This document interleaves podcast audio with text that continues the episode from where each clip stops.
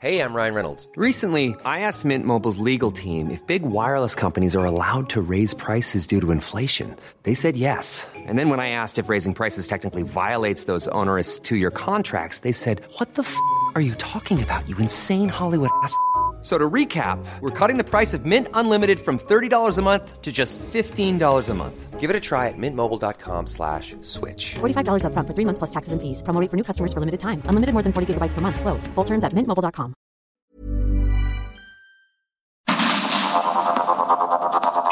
Media Group presenta Sergio Sarmiento y Lupita Juárez. Información veraz y oportuna con un toque personal y humano. Por el Heraldo Radio, donde la H suena y ahora también se escucha.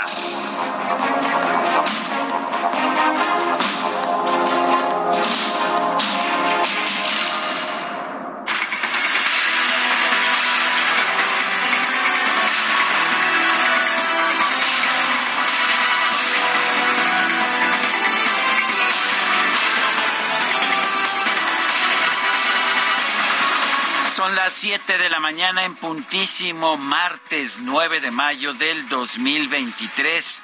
Soy Sergio Sarmiento y quiero darle a usted la más cordial bienvenida a El Heraldo Radio. Quédese con nosotros, estará bien informado y hay muchísima, muchísima información.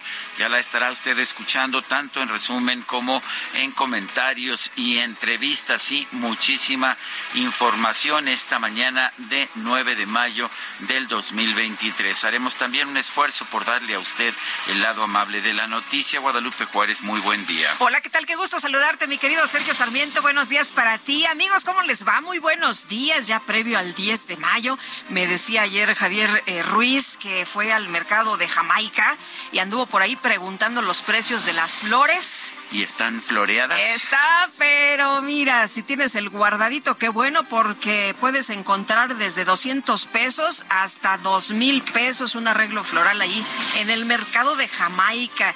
Este al que fue nuestro compañero Javier Ruiz dijo, bueno, pues vamos a ver, vamos a ver, Lupita, ¿qué te llevo? Este, ¿qué le compramos a nuestras mamás? Y bueno, pues puede ser una muy buena opción.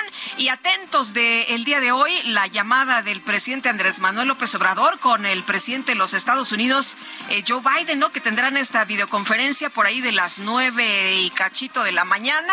Van a platicar de diferentes temas, entre ellos migración, combate al fentanilo y la cooperación económica para el desarrollo. Muy importante este encuentro eh, a unos días de que se termina este título 42 sobre restricciones sanitarias y que expulsaba de manera inmediata a las personas que llegaban de forma, pues ya sabe usted, a los Estados Unidos de manera ilegal esperando algún tipo de eh, pues asilo. Así estaremos eh, revisando varios temas esta mañana y empezamos con un resumen de lo más importante. Vamos al resumen. Con nueve votos a favor y dos en contra, el Pleno de la Suprema Corte de Justicia aprobó el proyecto de sentencia del ministro Alberto Pérez Dayán, el cual invalida la primera parte del llamado Plan B del presidente López Obrador en materia electoral por vicios en el procedimiento legislativo. No llegaron siquiera a tocar el fondo. La ministra presidenta Norma Piña se pronunció a favor del proyecto y señaló que este paquete de reformas fue aprobado sin que todas las fuerzas políticas tuvieran conocimiento de las iniciativas. Estoy con el sentido del proyecto. Nuestro país es una democracia constitucional. Uno de sus principios fundamentales es que las decisiones deben ser tomadas mediante procedimientos democráticos de tipo deliberativo. Sí, una democracia constitucional es en lo que vivimos, dice la ministra presidenta Norma Piña. A su vez, la ministra Yasmín Esquivel, una de dos, eh, fueron Yasmín Esquivel y Loreta Ortiz las que eh, votaron en contra del proyecto, aseguró que la aprobación del Plan B en Fast Track fue válida porque sí hubo un acuerdo de la Junta de Coordinación Política de San Lázaro. Los acuerdos adoptados en forma democrática al interior de la Junta de Coordinación Política de la Cámara de Diputados, que es el órgano en el cual los grupos parlamentarios establecen los acuerdos necesarios para facilitar los debates en el Pleno de la Cámara, tienen una importancia decisiva en el análisis de los correspondientes procedimientos legislativos, pues es evidente que para poder discutir entre 500 personas los numerosos temas de la agenda legislativa, es imprescindible el diálogo previo entre los coordinadores de las diferentes corrientes políticas. Bueno, y a través de Twitter, el secretario de Gobernación, Adán Augusto López, acusó a la Suprema Corte de proteger los intereses particulares y pasar por encima de la voluntad democrática. Además, llamó a ejecutar el Plan C en las urnas. El Plan C, como lo dijo el presidente López Obrador, es obtener mayoría calificada en las elecciones del 2024 para que las minorías se queden absolutamente sin voz. El presidente nacional de Morena, Mario Delgado, denunció que esta desafortunada decisión de la Suprema Corte es un atentado contra la división de poderes. Afirmó que el Plan B se aprobó tras un intenso trabajo legislativo y responde al clamor de la gente de vivir en una auténtica democracia. Citlali Hernández, la secretaria general de Morena, dijo que es vergonzoso el papel de la Suprema Corte y cuestionó el respeto de los ministros a la voluntad del pueblo. El coordinador de Morena en el Senado, Ricardo Monreal, reconoció la actuación de la Suprema Corte como contrapeso. Consideró que el máximo tribunal enmendó la plana del poder legislativo y eso que no llegaron al fondo. Ya había dicho que en el fondo pues había por lo menos 70 bloques de inconstitucionalidad, es lo que había dicho Ricardo Monreal. Vamos a escuchar lo que dijo ayer. Una decisión de la última instancia jurisdiccional que revisa los actos del legislativo en acciones de inconstitucionalidad, así es como lo establece la Constitución y eh, debe observarse la resolución. En lo personal sí, sin embargo, algunos no. Recuerden cómo fue el sentido de mi voto y en esas condiciones a mí no me extraña pues que se haya decidido así me extraña que se haya decidido esto en la Suprema Corte de Justicia de, la Nación, es lo que dice eh, Ricardo Monreal. Dice, bueno, pues yo ya lo esperaba, ¿no? Yo ya les había dicho. Lorenzo Córdoba, expresidente del IDE, aseguró que con esta votación el máximo tribunal se anticipa el destino de la segunda parte del Plan B y se constata que en toda democracia constitucional el poder tiene reglas y límites. El dirigente nacional del PAN, Marco Cortés, afirmó que con este fallo de la Suprema Corte ganó la democracia. Reiteró que Morena utilizó trampas para aprobar un capricho presidencial. Y Jesús Zambrano, el líder nacional del PRD, aseguró que la Suprema Corte refrendó su autonomía al declarar inválidas las reformas electorales del dictador suelo de López Obrador. El Ejecutivo publicó en el Diario Oficial de la Federación siete decretos y reformas que aprobó el Senado en la sesión del pasado 28 de abril en la antigua sede de Xicoténcatl, incluidas la Ley General en materia de humanidades, ciencias, tecnologías e innovación y las reformas a la ley minera. En una sesión a puerta cerrada, ¿qué cree usted? El Consejo Político Nacional del PRI aprobó el proyecto de acuerdo que establece una prórroga del mandato del actual dirigente nacional del partido, Alejandro Moreno, hasta después de las elecciones del 2024.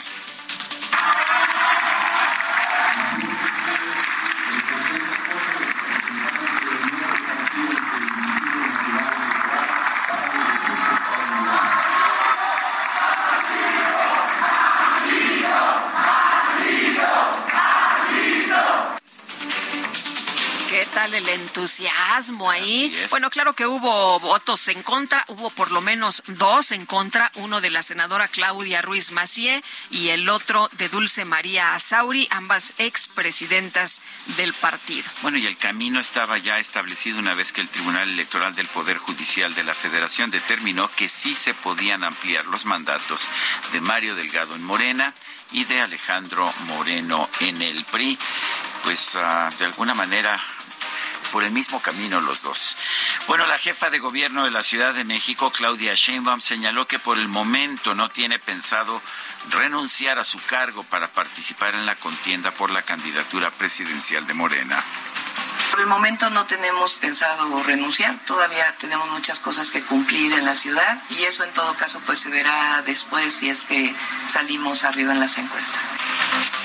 Bueno, y por otro lado, la jefa de gobierno rechazó haber emprendido una guerra sucia en contra del canciller Marcelo Ebrard u otro aspirante de Morena a la presidencia luego de que personal de limpieza fue captado borrando pintas con mensajes de apoyo al funcionario federal es algo que es nuestra convicción. Nosotros nunca vamos a utilizar la guerra sucia como eh, una forma de hacer política. Toda la vida hemos estado en contra de eso y no lo vamos a hacer ahora ni nunca, porque las contiendas tienen que ver con propuestas, sea con compañeros y en su momento con los adversarios políticos. Eso es lo que tiene que definir la ciudadanía. Por su parte, el canciller Marcelo Ebrard advirtió que la ausencia de reglas puede provocar que en la contienda por la candidatura presidencial de Morena impere la ley de la selva. Habla de, evitar rupturas, de evitar conflictos, y yo creo que tiene razón. Pero eso lo logras cuando hay reglas claras. Cuando no hay reglas, hay ausencia de reglas. Entonces, la ley de la selva. Yo lo que diría es que el que haya reglas del juego como las que él propone hoy, explícitamente, propone varias reglas, pues mejor que nos llame a los involucrados y se hace una hojita de cuatro cosas, que se vale y que no se vale. Y ya. Hay que recordar que desde el principio el canciller Ebrard ha pedido piso parejo, ¿eh? Él como que ve que las cosas no están pues eh, muy, muy eh, reglamentadas y ahora lo que dice es que pues eh, puede imperar la ley de la selva cuando hay ausencia de reglas. Él ha pedido una y otra vez que la cancha sea pareja de alguna forma es lo que dice la Suprema Corte al respecto de la aprobación eh, eh, violando las reglas en, ah, en las cámaras de diputados y senadores. Pero en fin, un grupo de jóvenes encapuchados tomó la Dirección General de Colegios de Ciencias y Humanidades de la UNAM en protesta por el retiro de la beca de apoyo a la manutención y por los casos de presunto acoso sexual registrados en sus planteles. Este lunes se activaron los altavoces de la alerta sísmica en diversas alcaldías de la Ciudad de México. El C5 indicó que este incidente se debió a un error derivado de trabajos de mantenimiento. Ay, usted disculpe. Este, yo qué crees, yo, no, no, pero qué bueno que algunos no lo escuchamos y entonces estábamos ya este revisando toda la información, lo que dijo la jefa de gobierno y mucha gente sí se llevó un buen susto, pero pues dicen que estaban probando para que todo esté bien en caso de que sí se dé un sismo. La Secretaría de Gestión Integral de Riesgos y Protección Civil informó que debido a los fuertes vientos se registró la caída en por lo menos 10 alcaldías. Y este lunes. La, caída supongo que de árboles, ¿eh? Este, está, no, la información no, no, no dice, pero en fin, supongo que de árboles.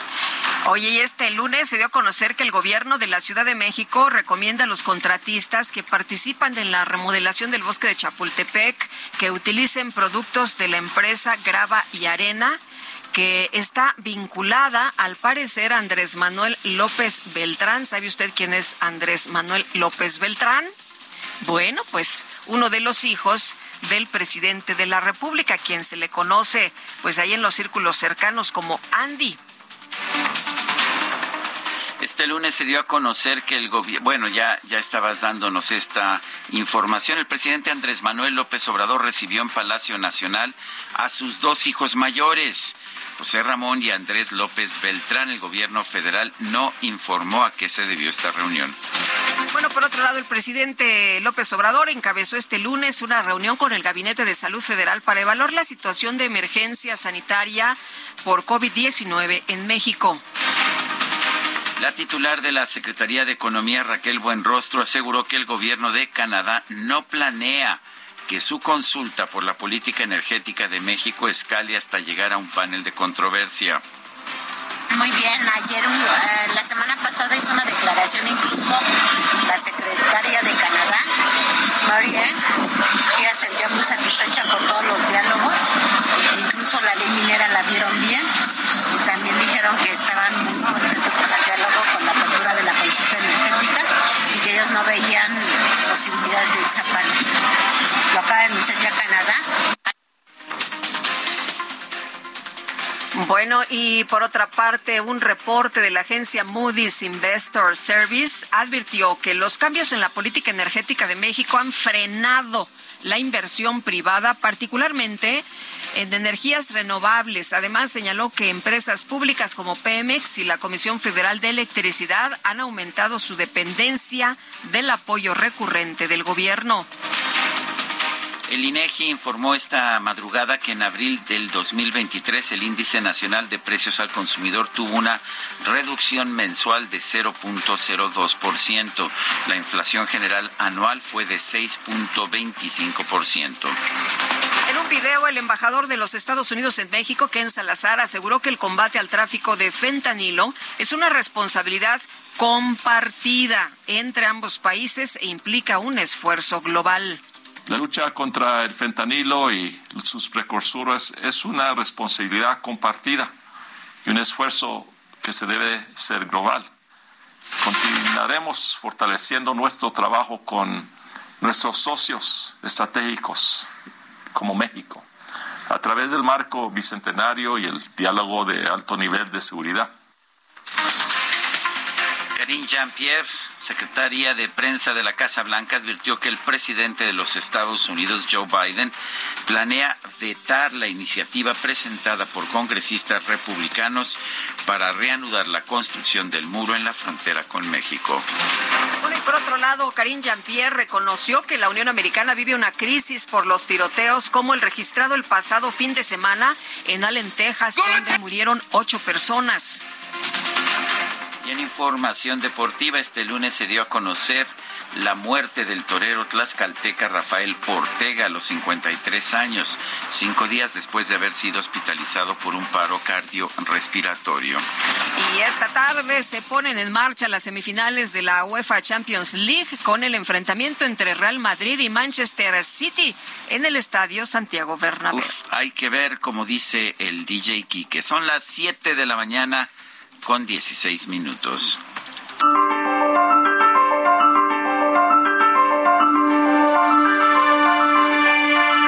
Y vamos, vamos a la frase, a la frase de este día.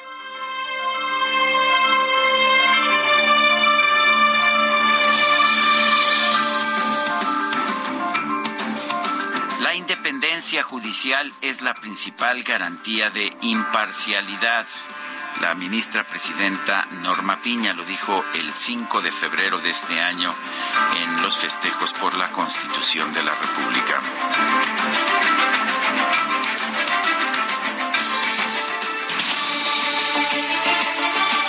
Y ayer en la mañana preguntamos en este espacio, ¿piensa usted que la Corte rechazará la constitucionalidad del Plan B de reforma electoral? Sí nos respondió el 87.8%, no 7%, no sabemos 5.3%, recibimos 6.186 votos y tuvieron razón nuestros amigos radioescuchas. La que sigue, por favor. Ay, yo pensé que nunca, que nunca me daría ya este mensaje nuestro queridísimo DJ Kike. Sí, ya coloqué temprano esta mañana la siguiente pregunta en mi cuenta personal de Twitter, arroba Sergio Sarmiento.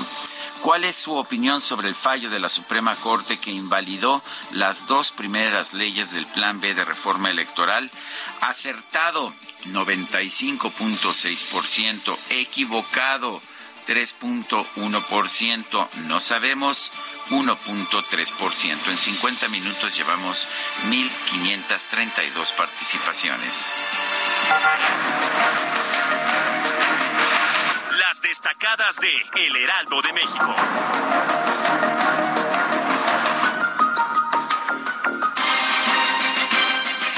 Está con nosotros aquí en la cabina Itzel González con las destacadas. Itzel, ¿cómo te va? Muy buenos días. Muy buenos días, Lupita, Sergio, queridos destacalovers. Hoy quiero destacar sí. que venimos vestidos del mismo color.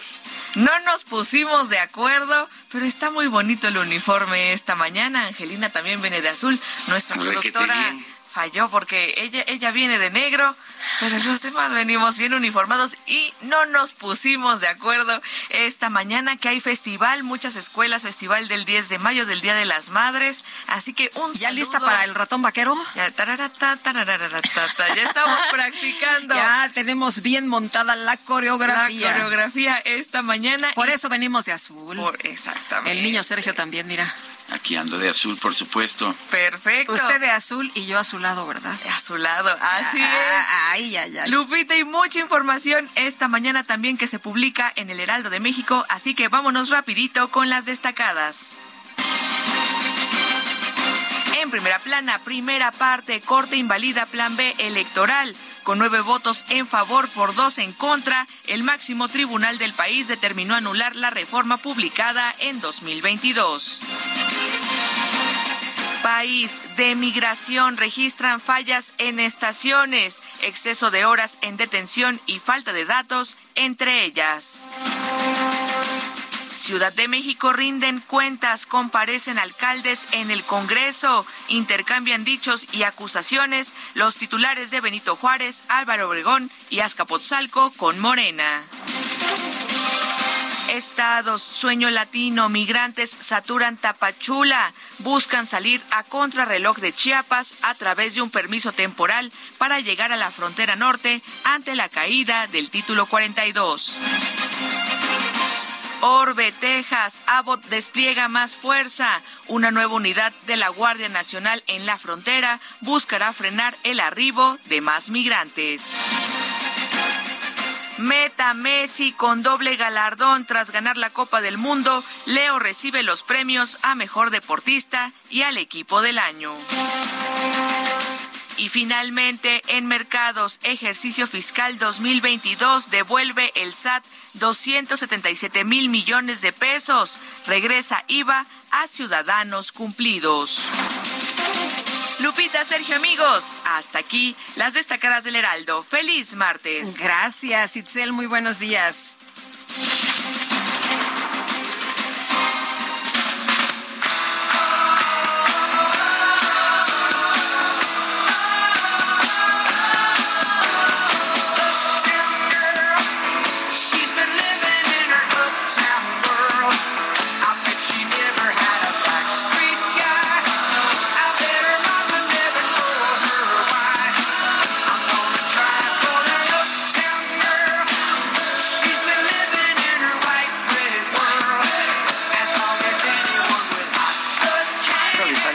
Como la chica del barrio Fijín, así por lo menos le diría el presidente de la República.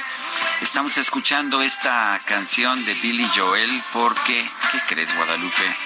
Hoy cumpleaños nuestro queridísimo nuestro queridísimo cantante estadounidense Billy Joel nació el 9 de mayo 9 de mayo de 1900, 1949. Está cumpliendo 74 años. Está chavito. 9 de mayo. Está chavillo. Está chavillo y bueno, pues ahí está Billy Joel y yo pues en un 9 de mayo nunca puedo olvidar que fue cumpleaños de mi padre y que es cumpleaños de mi hermana Rosario. ¿Ah, sí? Ay, Rosario, te mandamos mil besos y mil abrazos. Y no te cantamos. que le dieron de regalo a mi papá a una niña el día que cumplió 30 años. Ah, qué bonito, qué bonito. Y no le cantamos las mañanitas a Rosario porque ya sabe muy bien de nuestras este, limitaciones. Oye, esta canción de Uptown Girl es de 1983. Se lanzó ese año. ¿Qué tal? Pues me parece maravilloso. Se lanzó en 1983 y hoy pues que son, que han pasado 40 años, la estamos este, escuchando de nuevo. Y sigue siendo un hit. Uptown Girl, la chica, la chava del barrio Fifi. Bueno, y vámonos a la información. Tenemos muchas cosas esta mañana. Y Solo que ya no nos ya no cabe nos en cabe, este ¿verdad? momento, la nota. Pero lo que vamos a hacer ¿Nos vamos es al lo corte? siguiente. Vamos al corte, Sí. pero le recuerdo a usted nuestro número de WhatsApp 55 2010 96 47. Repito, 55 2010 96 47. Mándenos usted mensajes de texto, mensajes de voz. No nos llame, por favor, por teléfono, porque no tenemos la capacidad para responder. Eh, también puede usted darnos seguimiento en nuestra cuenta de Twitter, arroba Sergio y Lupita. Sí, mi querido eh, DJ Quique, arroba Sergio y Lupita. Y le recomiendo también que le dé seguimiento a la cuenta del Heraldo Media Group, arroba Heraldo de México. Y nosotros ahora sí que vamos de visita con la Uptown Girl, si te parece, y regresamos en un momento. Me más. parece muy bien.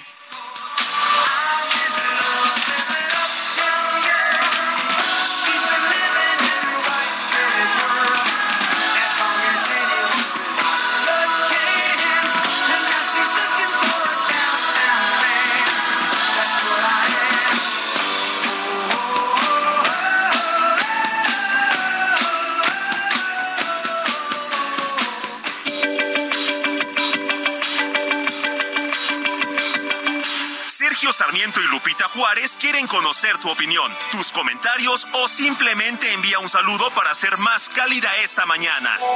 Envía tus mensajes al WhatsApp 55 20 10 96 47.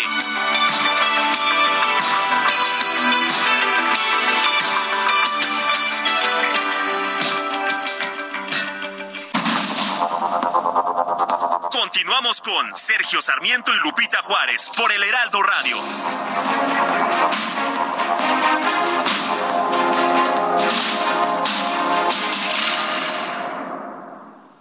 Cambiar la mentalidad machista es el objetivo de Nadine Gassman. La educación para eh, fomentar, promover la igualdad entre mujeres y hombres.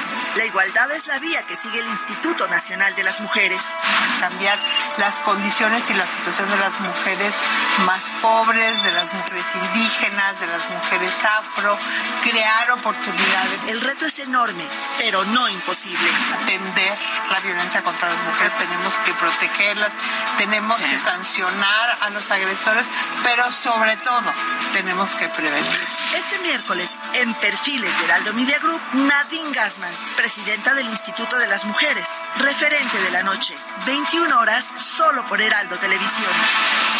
Toma el volante del nuevo Fiat Pulse y acelera tus latidos haciendo eso que te apasiona. Acelera tu pulso con el SUV líder en ahorro de combustible. Estrénalo con una tasa desde 7.99% más seguro gratis. Fiat, sé único. Visita tu distribuidor Fiat Chrysler K 31.1% vigencia del 3 al 31 de mayo de 2023. Consulta fiat.com.mx.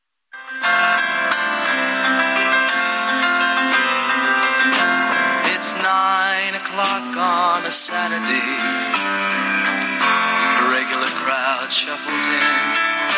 There's an old man sitting next to me, making love to his tonic and gin.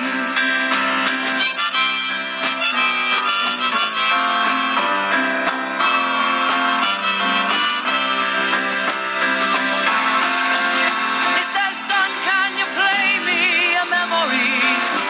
I'm not really sure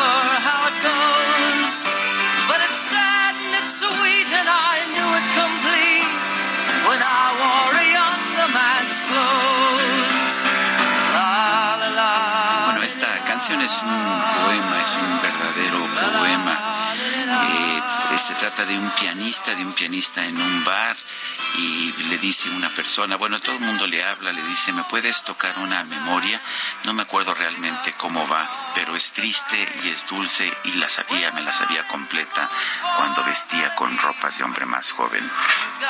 Bueno, hermosísima esta canción, eh, muy, este, me, me acuerdo que muy cantada, mi querido Sergio, uno de los grandes éxitos sin duda alguna. Era, yo creo que el número uno en esa época y sigue siendo pues una de las grandes canciones. Sí, de hecho es una canción, ah, es, es una canción eh, de noviembre de 1973, o sea que este año va a cumplir 50 años, decíamos que Uptown Girl está cumpliendo 40, esta va a cumplir 50 años, fue el primer sencillo del primer álbum de Billy Joel Piano Man. Y era una historia, eh, me parece muy personal, por lo menos así, así me parece la letra. Y la verdad es que la estábamos, la estábamos cantando, pero DJ Kike cerró, se aseguró de cerrar muy bien los micros. Oye, fíjate que en los mensajes nos dice una persona al auditorio, muy buenos días a nuestros muy queridos y admirados comunicadores. Soy José Briceño. El discurso y la reiterada narrativa de la Corte divisionista, antiinstitucional y acusatorio desde el Palacio Nacional parece hacer creer a los lacayos sinvergüenzas del presidente que pueden atizar la antipatía y el descontento de las personas eh, y las personas desinformadas que siguen al señor López Obrador en contra de los ministros de la Corte por no seguir la voluntad del pueblo. Esta forma de acarreo mental es un peligro latente y grave en una sociedad tan polarizada y ya francamente enfrentada de nuestro país. Reciban bendiciones. Y Rosario Sarmiento dice Gracias a los dos por las felicitaciones, qué bonitas, pero Lupita me las debe cantadas. En vivo, en, vivo, y a todo color. Bueno, muy bien, pues ah, dice también otra persona, eh, Javier Gómez, a la orden los tramposos de Morena que se dicen que defienden la democracia estos últimos días se han dedicado a quitar lonas de Alejandra del Moral en Chi, dice Chi, Chisioapan, debe ser, eh, no sé por qué me suena que está mal, pero en fin, pero eso no cambiará nuestro voto en contra de Morena, es lo que dice esta persona de nombre Javier Gómez. Y bueno, pues ayer el voto de la Suprema Corte de Guadalupe fue muy importante. Sin duda alguna, Sergio, la, eh, se, dijo que histórico, ¿eh? Mucha gente decía el día de ayer que un voto histórico, una decisión relevante para nuestro país. La Suprema Corte de Justicia de la Nación invalidó la primera parte del Plan B de la reforma electoral por violaciones al procedimiento legislativo. Y Diana Martínez estuvo muy pendiente y nos tiene todos los detalles. Diana, adelante buenos días. Así es, Sergio Lupita, muy buenos días.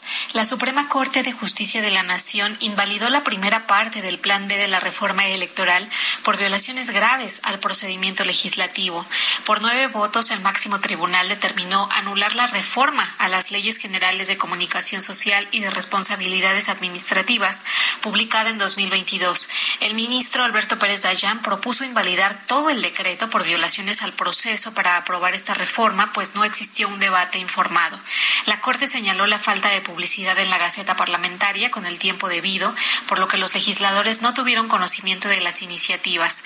Además, el máximo tribunal determinó que tampoco se acreditaron las condiciones para calificar las iniciativas con carácter de urgente para dispensar los trámites legislativos. La ministra Margarita Ríos Farjat aseguró que el trámite eh, urgente es una medida excepcional que limita la capacidad deliberativa del órgano legislativo, por lo que no puede operar como una regla.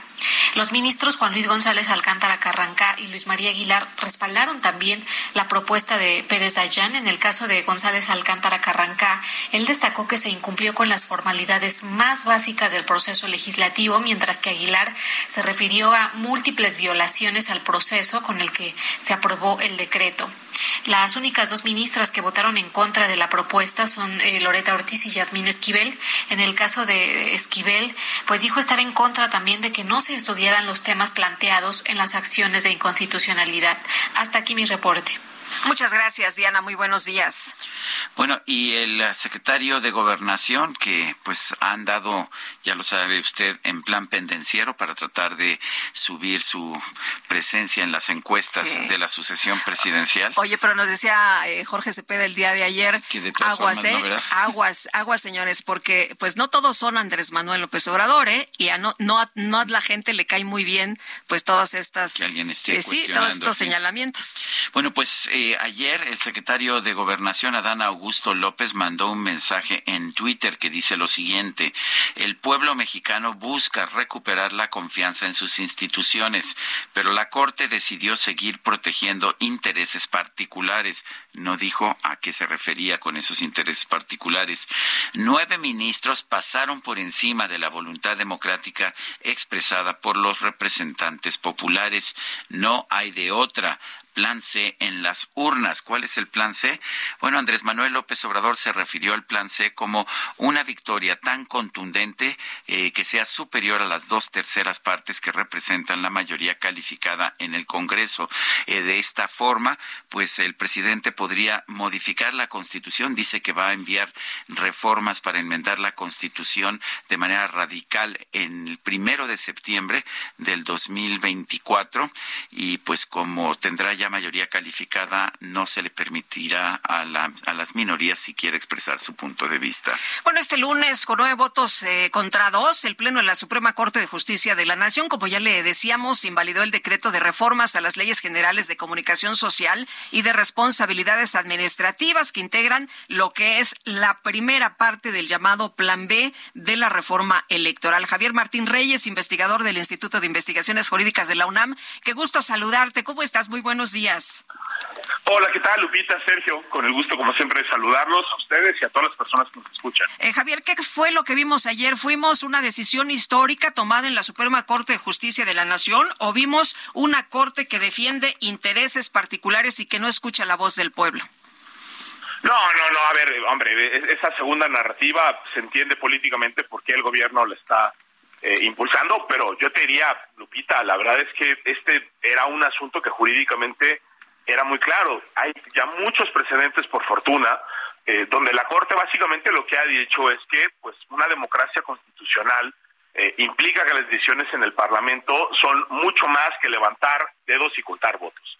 ¿no? Para que una deliberación sea genuinamente democrática, se tienen que dar razones, se tienen que dar explicaciones, tiene que haber un debate, se tienen que escuchar los puntos de vista de la minoría, se tiene que seguir un trámite legislativo que lo que busca es que las personas interesadas también y que pueden ser afectadas por las normas se puedan expresar para que las personas legisladoras se puedan llegar de los elementos necesarios para tomar eh, una determinación. Y la verdad, lo que vimos en esa aprobación en fast eh, track, digamos, del, del plan B, fue todo lo contrario. es decir, eh, las personas que aprobaron eso en la Cámara de Diputados ni siquiera sabían por lo que estaban votando. O sea, ni siquiera fácticamente existió la posibilidad de que supieran el contenido, mucho menos vimos un seguimiento del trámite eh, parlamentario ordinario. Se trató de darle, o más bien se le dio un trámite de urgente resolución, no se dio un solo argumento para justificar este trámite eh, urgente y por supuesto esto lo que generó fue que la calidad deliberativa del proceso fuera muy baja. La Corte ya ha invalidado otras leyes precisamente por los mismos problemas, entonces en ese sentido jurídicamente lo que vimos fue una decisión muy consecuente con los precedentes de la Corte, pero al mismo tiempo muy valiente, porque las presiones que venían desde el poder, pues sabemos eh, Lupita, eran, eh, eran enormes, pero qué bueno que hubo nueve ministras y ministros que en esta ocasión pudieron resistir esos embates que venían desde el poder. Eh, entre los argumentos que escuchamos estaba el de Yasmín Esquivel, que dijo que, que con esta decisión se viola la división de poderes y no se honra la decisión de la mayoría. ¿Qué piensas? Pues mira, digo, lo, y lo, digo con, con, con respeto, Sergio, pero yo creo que una persona que no entienda que el papel de un tribunal constitucional como es la Suprema Corte de Justicia es, entre otras cosas, evaluar cuando una ley secundaria es consistente o no con la Constitución en procedimiento o en forma, es una persona que no entiende ni lo más elemental del derecho constitucional. Es decir, el control de constitucionalidad existe desde hace siglos, literalmente, en el, en el mundo. En el caso mexicano, ¿no? El juicio de amparo tiene una tradición también muy larga, ¿no? Estamos hablando más de 100 años eh, de juicio de amparo y las acciones de inconstitucionalidad, que son la vía que en este caso sirvió para invalidar, existen desde 1994. Entonces, eh, caray, Sergio, a mí, lo que me sorprende eh, mucho es que alguien que está en la Suprema Corte de Justicia de la Nación, que se ostenta como jueza constitucional, más allá de que sabemos que ella ni siquiera debería ser abogada porque de su tesis de licenciatura, ese es otro tema, pero que alguien que esté desempeñando esa función salga a decir eso, reproduciendo la misma retórica, las mismas falacias, las mismas mentiras que, por ejemplo, el comunicado de la Presidencia de la República, pues simple y sencillamente creo que lo que nos demuestra es que o no tiene ni el conocimiento mínimo para estar en ese lugar o está dispuesta a decir cualquier cosa con tal de quedar eh, bien con el gobierno, en cualquier cosa, no digamos en cualquier caso, por falta de mérito o falta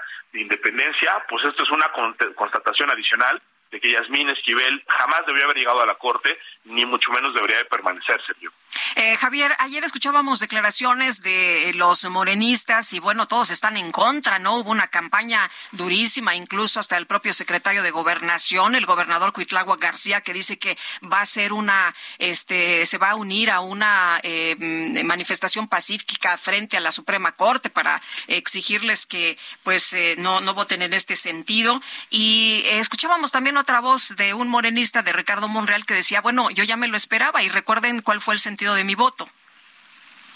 Sí, a ver, y yo te diría, pues ahí hay dos ejemplos muy claros, ¿no? De dos personas relevantes, ¿no? Dentro de la coalición eh, gobernante. Una que reconoce que simple, y además, y la gran paradoja, eh, Lupita, es que sí tienen las mayorías para aprobar reformas a la ley secundaria. Es decir, Morena y sus aliados ganaron en las urnas más del 50% más uno, podrían aprobar a la buena estas reformas y sin embargo para cumplir los caprichos del presidente, ¿vale? Y para imponerse a, la oposición, hoy la Corte está haciendo lo que tiene que hacer y las reacciones, como dices, pues sí, son claramente eh, disímbolas. Uno que admite que hubo errores y luego un gobernador absolutamente irresponsable tratando de justificar los errores propios de su partido y de su coalición con, eh, déjame ponerlo así, una cosa tan absurda como que un gobernador se vaya a protestar a la Suprema Corte de Justicia por una decisión que tomó respecto del Congreso Federal. Eso no tiene ninguna lógica, pero políticamente se entiende el golpeteo, ¿no? Eh, la, yo no sé, no sé qué pensar, ah, Javier, si pensar que los abogados de la Consejería Jurídica son tan malos que no previeron esto o que casi casi se está actuando a propósito. Pues mira, yo, yo creo que puede haber un, poco de las de las dos, Sergio. es decir, eh, porque mira, si tuvieran una mejor calidad técnica, ¿no? Digamos, esta consejería que no parece ni consejería ni jurídica, la verdad es que por lo menos pondría mejores argumentos sobre la mesa. es decir, creo que decir que hay una invasión de las competencias y que se sustituye unas eh, citas, artículos, cuestiones que no tienen eh, nada que ver, sí te habla, digamos, de, una falta de capacidades muy preocupantes, ¿no? Digamos, esa consejería tiene muchísimas otras funciones que el tema de salir a defender este tipo de, asuntos. Entonces ahí ya tenemos un foco eh, rojo. Y al mismo tiempo, Sergio, yo te diría, creo que también lo que está viendo el gobierno es que puede utilizar a la Suprema Corte de Justicia de la Nación eh, en términos políticos, ¿no? O sea, creo que lo que vimos hace eh, unos días con esta aprobación otra vez de manera apresurada, sin respetar el proceso legislativo de ese paquete de 20 reformas, una suerte como de doblar la apuesta, ¿no? O sea, es decir, ellos sabían perfectamente que la Corte estaba por pronunciarse del plan B, sabían que el argumento de violaciones al proceso legislativo eh, estaba ahí y creo que un poco la lógica fue de, bueno, si la Corte está pensando que puede invalidarnos una ley, pues ahí le van otras 20 a ver si no las invalida, ¿no? Sí. Y si la Corte las invalida, pues da un motivo adicional para atacar políticamente, y si no las invalida, pues logran doblar al Poder Judicial. Entonces, en cualquiera de los dos escenarios, creo que hay una lógica política muy clara que creo que si es deliberada, como dices, Sergio, en, esta estrategia que se ha seguido. Eh, Javier, algo rapidísimo que quisiera que, comentaras con nosotros. Eh, dice Irene Levy en una columna que escribe el día de hoy en el Universal, lamento agüitar la fiesta, pero si no hay cambios en los efectos, estamos ante una auténtica victoria pírrica. La Corte debe aclarar si están vigentes las leyes anteriores en materia de comunicación social y de responsabilidades administrativas, esto que se le conoce como la, la reviviscencia. Sí, no, a ver, yo, yo, yo creo, eh, eh, no, yo, no, yo, no, yo, no iría, digamos, al, grado de decir que, que, hubo una omisión de la Corte.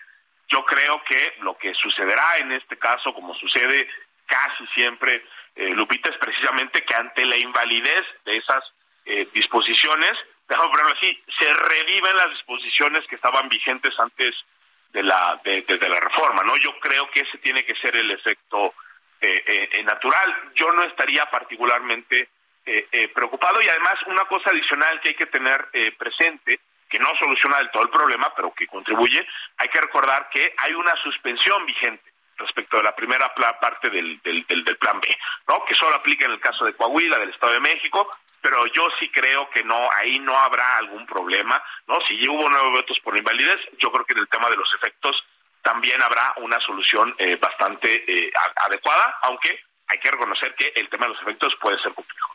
Muy bien, muchas gracias, Javier. Como siempre, un abrazo, buenos días. No, hombre, al, contrario, les mando un abrazo eh, muy fuerte, Lupita, Sergio, que estén muy bien. Bueno, y para hablar sobre el mismo tema, Arturo Sánchez Gutiérrez, profesor investigador de la Escuela de Ciencias Sociales y Gobierno del TEC de Monterrey, fue consejero electoral del Instituto Nacional Electoral. Arturo Sánchez Gutiérrez, gracias por tomar nuestra llamada.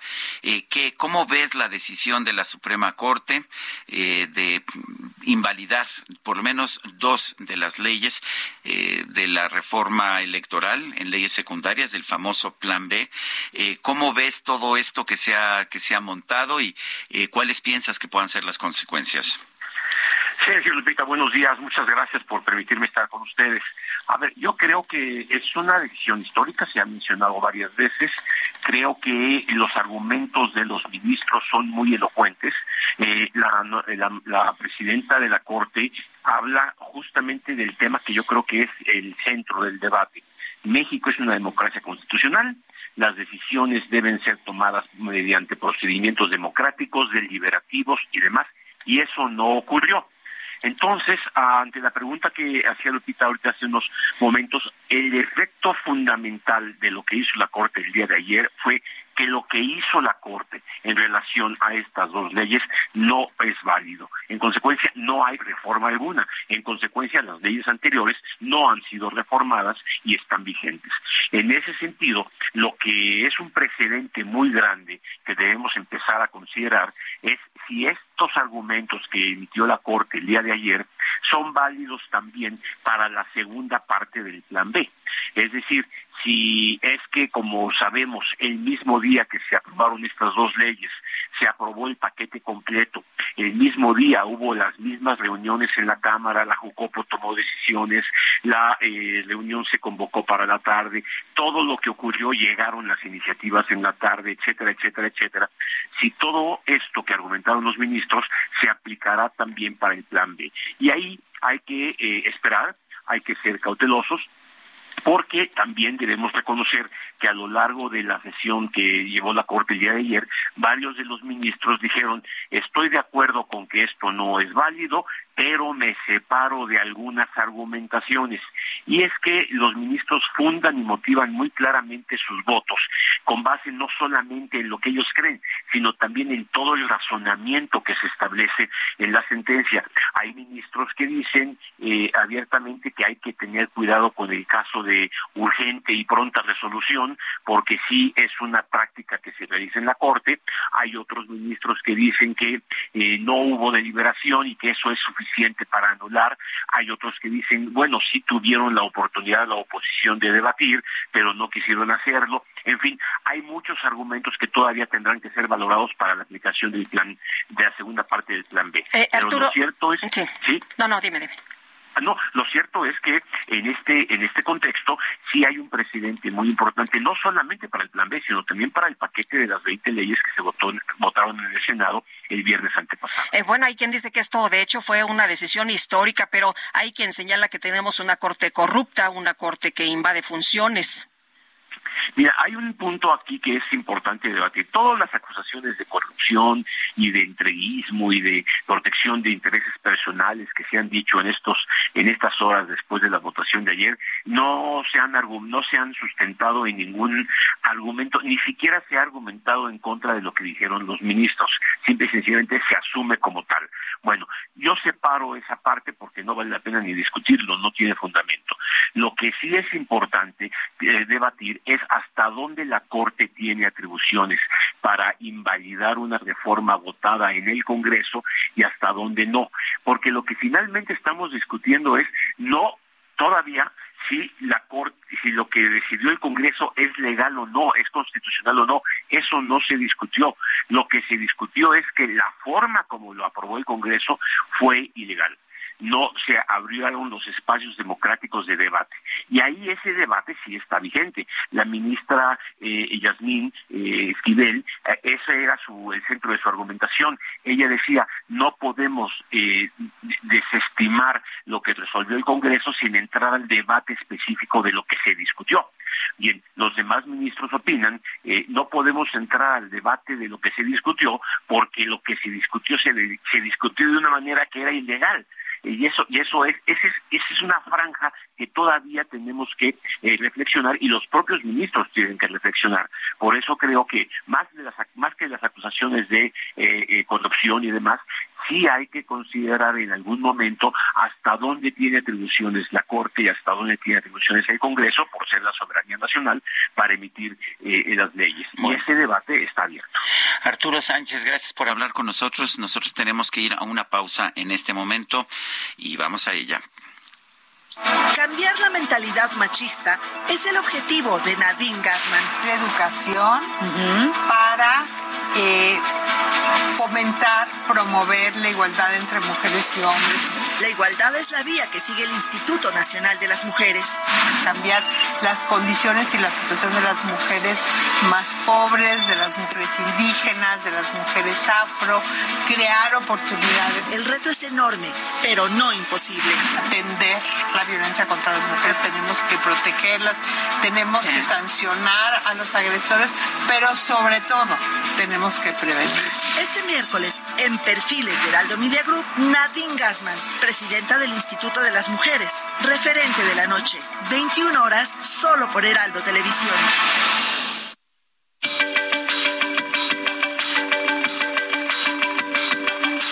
Sergio Sarmiento y Lupita Juárez quieren conocer tu opinión, tus comentarios o simplemente envía un saludo para ser más cálida esta mañana. Envía tus mensajes al WhatsApp 55 20 10 96 47.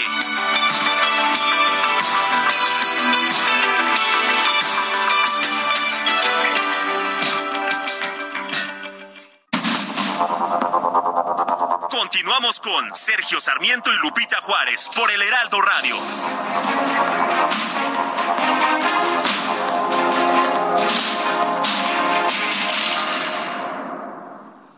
Cambiar la mentalidad machista es el objetivo de Nadine Gassman. La educación para eh, fomentar, promover la igualdad entre mujeres y hombres.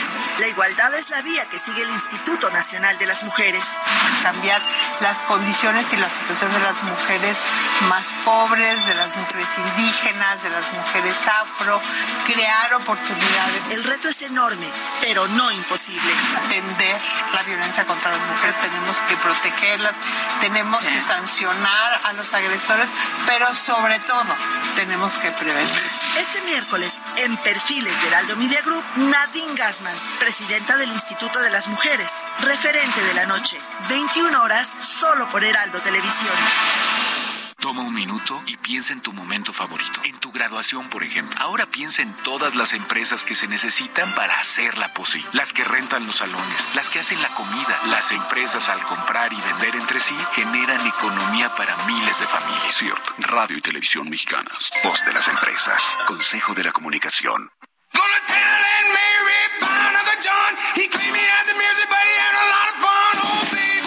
Little Richard falleció un día como el 9 de mayo, pero del 2020 a los 87 años de edad. Fue un cantante, compositor, humorista y pianista estadounidense, considerado como uno de los pioneros más influyentes e importantes de la historia del rock and roll y una figura influyente en la música y la cultura popular durante siete décadas.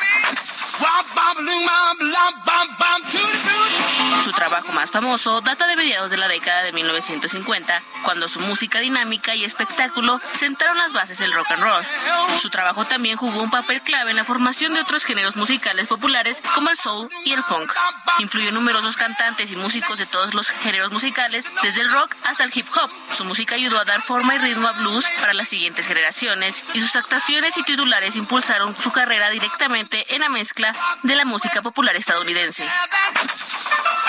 ha sido honrado por muchas instituciones. Fue incluido en el Salón de la Fama del Rock and Roll como parte de su primer grupo de miembros de 1986 y también fue incluido en el Salón de la Fama de los Compositores.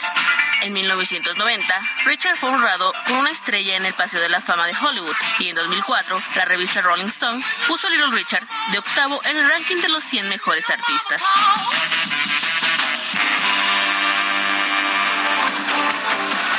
Truman, Doris Day, Red China, Johnny Ray, South Pacific, Walter Winchell, Joe DiMaggio, Joe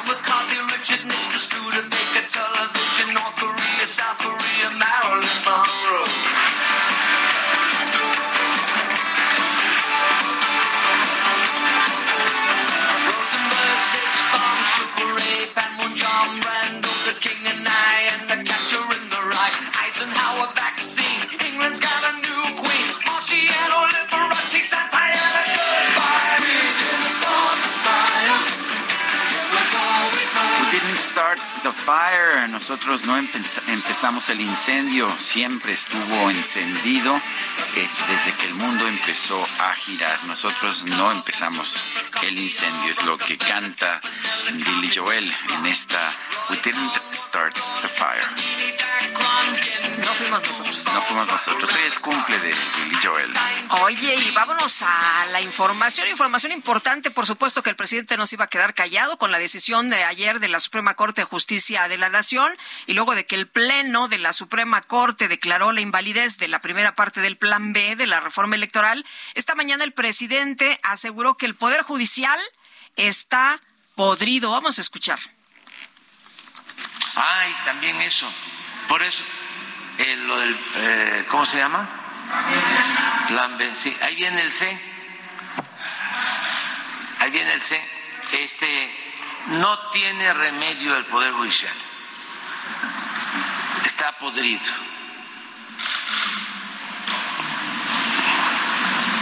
Están actuando de manera facciosa.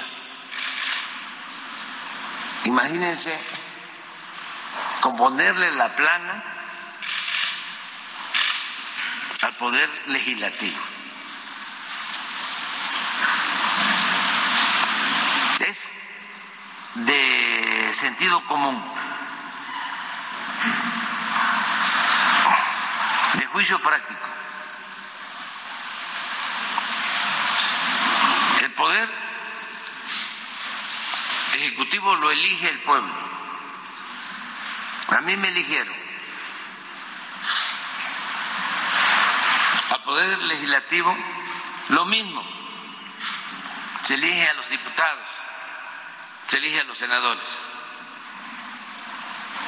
El Poder Ejecutivo y el Poder Legislativo nombran a los ministros de la Corte. Y esos señores que ahora forman parte del Supremo Poder Conservador, que están dedicados a obstaculizar la transformación del país,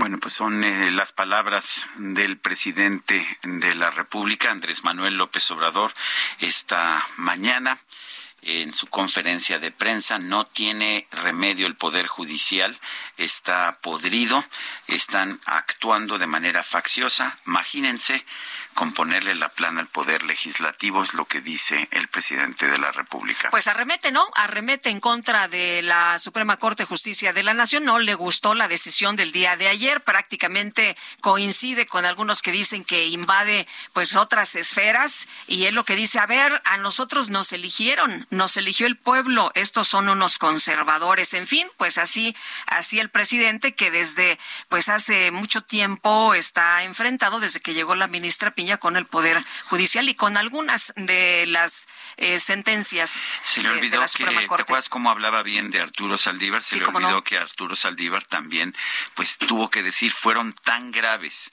las violaciones al procedimiento legislativo, tan graves porque empezó diciendo, pues que él usualmente prefería aceptar lo que decía el Poder Legislativo, pero fueron tan graves, dijo que no había otra más que él votó a, favor, Así es. Fueron nueve contra dos. Son las ocho de la mañana con siete minutos. Vámonos al clima. El pronóstico del tiempo con Sergio Sarmiento y Lupita Juárez.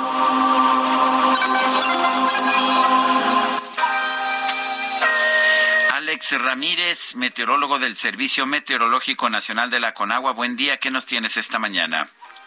Hola, muy buenos días, Sergio Lupita, les mando un saludo a ustedes y a la gente que nos escucha. Y bueno, les comento que para este día tenemos una línea seca, la cual se mantendrá sobre el noreste del país y ocasionará lluvias puntuales muy fuertes, acompañadas de descargas eléctricas y posibles granizadas, además de rachas fuertes de viento, con posible formación de torbellinos y otros tornados en Coahuila, Nuevo León y Tamaulipas. Por otra parte, un nuevo frente frío se aproximará al noroeste de México por la tarde-noche, ocasionando lluvias aisladas en Baja California, así como vientos fuertes con tolvaneras en el noroeste del territorio nacional.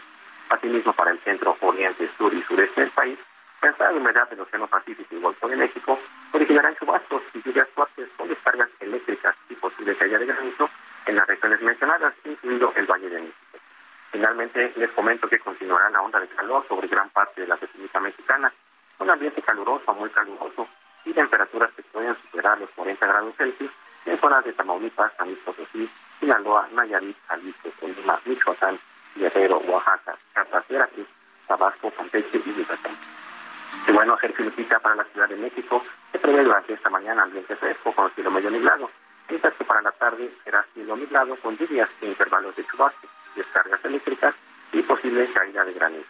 En cuanto a la temperatura, la máxima será de 26 a 28 grados Celsius y la temperatura mínima para mañana será de 13 a 15 grados Celsius. Este es el pronóstico meteorológico. Que tengan un excelente día. Alex Ramírez, muchas gracias. Muchas gracias, hasta luego. Hasta luego, muy buenos días. Y con 518 votos a favor y tres en contra, el Consejo Político Nacional del PRI aprobó la ampliación de la dirigencia de Alejandro Moreno hasta pasadas las elecciones del 2024. Todo mundo eufórico, todo mundo votando a favor, menos dos personas, entre ellas las expresidentas del tricolor, Claudia Ruiz Macié y eh, Rosa María Sauri. Elia Castillo, nos tienes todos los detalles, te escuchamos. Muy buenos días. Muy buenos días, Sergio Lupita. Los saludo con mucho gusto a ustedes el auditorio. Así es, al grito de alito, alito, alito, el Consejo Político Nacional del PRI aprobó por mayoría de votos la ampliación de la dirigencia de Alejandro Moreno como presidente y de Carolina Villano como secretaria general del Comité Ejecutivo Nacional del Tricolor hasta pasar las elecciones de 2024. Con un llamado a la unidad, el dirigente agradeció el apoyo de sus correligionarios que avalaron la prórroga de su mandato. Escuchemos parte de lo que comentó Alejandro Moreno en su mensaje final en está en este Consejo Político Nacional. Porque lo más importante hoy para los priistas es estar unidos. Quiero decirles que todas y todos ustedes son la razón por la que nosotros llegamos a esta encomienda. Y por ello quiero agradecer la presencia de las y los consejeros políticos nacionales a quienes están aquí de manera presencial y a quienes nos acompañan en la plataforma digital. Con 518 votos a favor y tres en contra, el Pleno del órgano de gobierno avaló la extensión de Moreno Villano en la dirigencia sin una fecha precisa para la culminación de su mandato, toda vez que el acuerdo aprobado únicamente señala hasta la conclusión del proceso electoral federal 2023-2024. Dos de los tres votos en contra fueron de dos expresidentas del Revolucionario Institucional, Dulce María Sauri y Claudia Ruiz Massieu, quienes acusaron que la ampliación obedece al interés de un solo grupo. En respuesta, en el se escucharon abucheos dispersos y algunos gritos de fuera, fuera de priistas presentes. El coordinador del PRI en el Senado, Manuel Añorbe, aseguró que la resolución es legal y la votación no deja lugar a dudas. Recordemos que en junio de 2022, Alito se comprometió con los 10 exdirigentes del PRI que pidieron su renuncia luego de los resultados electorales del 2021 a no buscar la ampliación de su dirigencia, que de no haberse aprobado este acuerdo culminaría el próximo 18 de agosto. Ese es el reporte que les tengo. Gracias, muy, buenos días, Elia. Bueno, y pues ahí está lo que hizo el Consejo Político Nacional del PRI al prolongar el mandato del presidente del partido, Alejandro Moreno. Dulce María Sauri, expresidenta del PRI, está en la línea telefónica para hablar sobre este tema. Dulce María, gracias por hablar con nosotros. Eh, ya el, el camino estaba allanado por la decisión del Tribunal Electoral del Poder Judicial de la Federación, pero ¿qué significa para el partido esta decisión de prorrogar el mandato? De Alejandro Moreno? Mira, eh, Sergio, Lupita, buenos días. Buenos días. A ambos. Eh, considero que ayer hubiera hablado sobre los aspectos jurídicos como lo hice ante el Consejo, pero hoy hay que hacer énfasis en las consecuencias políticas de esta decisión que tomó el Consejo Político Nacional por amplia mayoría. Por cierto, celebro haber tenido la oportunidad de exponer mis razones ante el Consejo para no ejercer la facultad y extender el mandato de la actual dirigencia nacional. ¿Cuáles son riesgos políticos que avisoro? El más grave de todos es que ayer quedó de manifiesto, como se dijo en la argumentación para sostener eh, este acuerdo de prolongación, que única y exclusivamente la persona de Alejandro Moreno, la persona de Carolina Vigliano, garantizan el cumplimiento de los acuerdos con las dirigencias de los otros partidos políticos, con las organizaciones sociales, hacia la construcción de la coalición electoral 2024. En cualquier organización política este sería un gran riesgo, pero en el caso del PRI además es una abierta contradicción con su naturaleza, con su denominación, digamos su apellido institucional. Ayer se establece o se reafirma el control de una persona sobre las estructuras formales de representación partidista. Esto, en los tiempos que estamos viviendo, francamente yo lo veo como una situación sumamente delicada hacia lo que viene en las próximas semanas y meses. Eh, Dulce María, eh, tú decías que pues hay que rehuir a la tentación de considerarse indispensables, eh, incluso si la dirigencia mostraba resultados favorables. Efectivamente, Lupita. El mejor ejemplo fue la dirigencia 2007-2011, que fue sumamente exitosa. Hubiéramos considerado que dados sus resultados, recuperación de gubernaturas, además eh, se recuperó la mayoría relativa en, la Cámara de Diputados. Sí. A ver, parece que perdimos a, Dulce María Sauri, expresidenta del PRI, quien pues expresó ayer sus puntos de vista contrarios a la, la, prórroga del mandato de Alejandro Moreno como presidente nacional del Partido Revolucionario Institucional. Eh, Dulce María Sauri eh, fue, como le decía yo, presidenta del PRI y representa junto con otras ah, priistas importantes, un punto de vista moderado, un punto de vista crítico, eh, pero siempre apegado a la ley. Estamos tratando de recuperar precisamente la llamada con Dulce María Sauri. De repente se desvaneció, no sé si se quedó sin pila, pero pues eh, parece que se quedó sin pila. No estamos logrando eh, restablecer esta llamada. Bueno, rápidamente, el INEGI dio a conocer hoy información de la inflación y y la buena es que La inflación se redujo el pasado mes de abril 0.02%. Me parece que esa es una buena noticia para todos. Eh, llegó eh, en términos anuales a 6.25%. Es el tercer mes a la baja. Sin embargo, no es suficiente. Eso es lo que nos dicen los especialistas en materia en materia económica. Dicen que eh, hay que bajar todavía más la inflación. El Banco de México está considerando si debe seguir o no debe seguir con los aumentos en las tasas de interés. Bueno, y precisamente para platicar con nosotros de este tema está Roberto Aguilar, analista financiero y colaborador, eh, colaborador del Heraldo de México. Roberto, pues ya más tempranito tenemos oportunidad de platicar, solo que fuera del aire, y ahora lo hacemos ya para que todos nuestros amigos lo escuchen, este tema pues del INEGI y la inflación. Cuéntanos. ¿Cómo estás, Sergio Lupita? Muy buenos días, gracias por la invitación. Pues sí, efectivamente, una sorpresa, bueno, no una sorpresa, hay que comentarlo, sino que más bien una disminución y de hecho si lo medimos eh, justamente con la quincena previa, tenemos una disminución de 0.02% de la inflación, pero al final del día eso no se resiente en nuestros bolsillos, porque esta es una combinación de los precios que suben, pero también de algunos que bajan. Y aquí justamente este comportamiento de la inflación, la tasa anual de 6.25, que por cierto estuvo muy en línea justamente con las expectativas de los especialistas, pues se debe en gran medida a la entrada en vigor ya lo platicamos desde la quincena pasada, de, estos, de estos subsidios que el gobierno otorga a una serie de poblaciones donde la demanda por la por el clima más cálido eh, es mucho mayor de energía eléctrica y por eso hay un subsidio justamente. Y otro de los factores que también ayudó fue la disminución del gas LP y también del jitomate.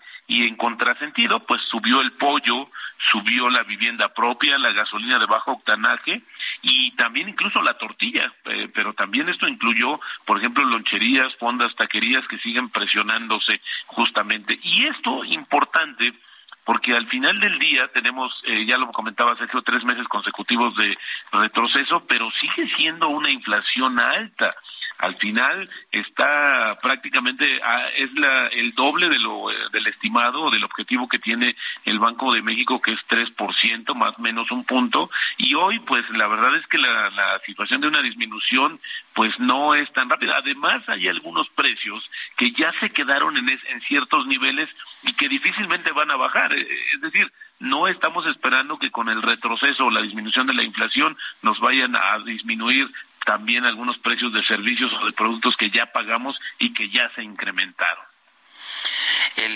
¿cómo, ¿Cómo estás viendo la inflación en México en comparación con otros países? También está bajando en nuestro principal socio comercial, pero ¿ves que en estas condiciones México siga manteniendo las tasas de interés que está preservando hasta este momento? Fíjate que justo mañana se da a conocer el dato de la inflación en Estados Unidos que al parecer, o de acuerdo con las expectativas, Sergio, se va a mantener tablas en este nivel de 5.5% a tasa anual. Y lo que yo veo es que ahora esta disminución también, eh, o esta estabilidad, diría yo, también de la inflación en México, pues sí ha generado las expectativas, y lo vimos justamente en la encuesta de Citibanamex que se dio el viernes pasado, de que prácticamente tres cuartas partes de los analistas que participan, pues eh, descartan que haya algún movimiento de la tasa la próxima semana en, México. Es decir, que el Banco de México ya abriría una pausa en el aumento de las tasas de referencia que están en 11.25% altas, ¿sí? Y que, bueno, eh, por lo menos de primera instancia están viendo que ya se abriría este compás de ya no aumentarlas, pero también había que ver, Sergio, sobre todo el tema del tipo de cambio. Al final del día es una cuestión que el Banco de México tiene que considerar porque desde la semana pasada hemos observado que la modalidad interbancaria está en niveles debajo de los 18 pesos y que justamente en este sentido lo que podría suceder, Sergio, es que si no hay una, una si la tasa no se mantiene o si en algún momento se mantiene estable, eso podría restar un poco de atractivo por este diferencial que hay justamente con respecto a la tasa y a la inflación que te arroja una tasa de rendimiento real. Así es que importante, por lo menos hoy los dados están eh, mucho más sesgados a que no aumente la tasa la, la próxima reunión de política monetaria del Banco de México que se da el 18 de mayo. Eh, Roberto, eh, nos decías que hay subsidios en materia de electricidad y que en abril, bueno, pues eh, esto se ha comprobado de acuerdo con algunas mediciones, normalmente ocurre porque pues son subsidios que son recurrentes y baja la inflación justamente para este mes.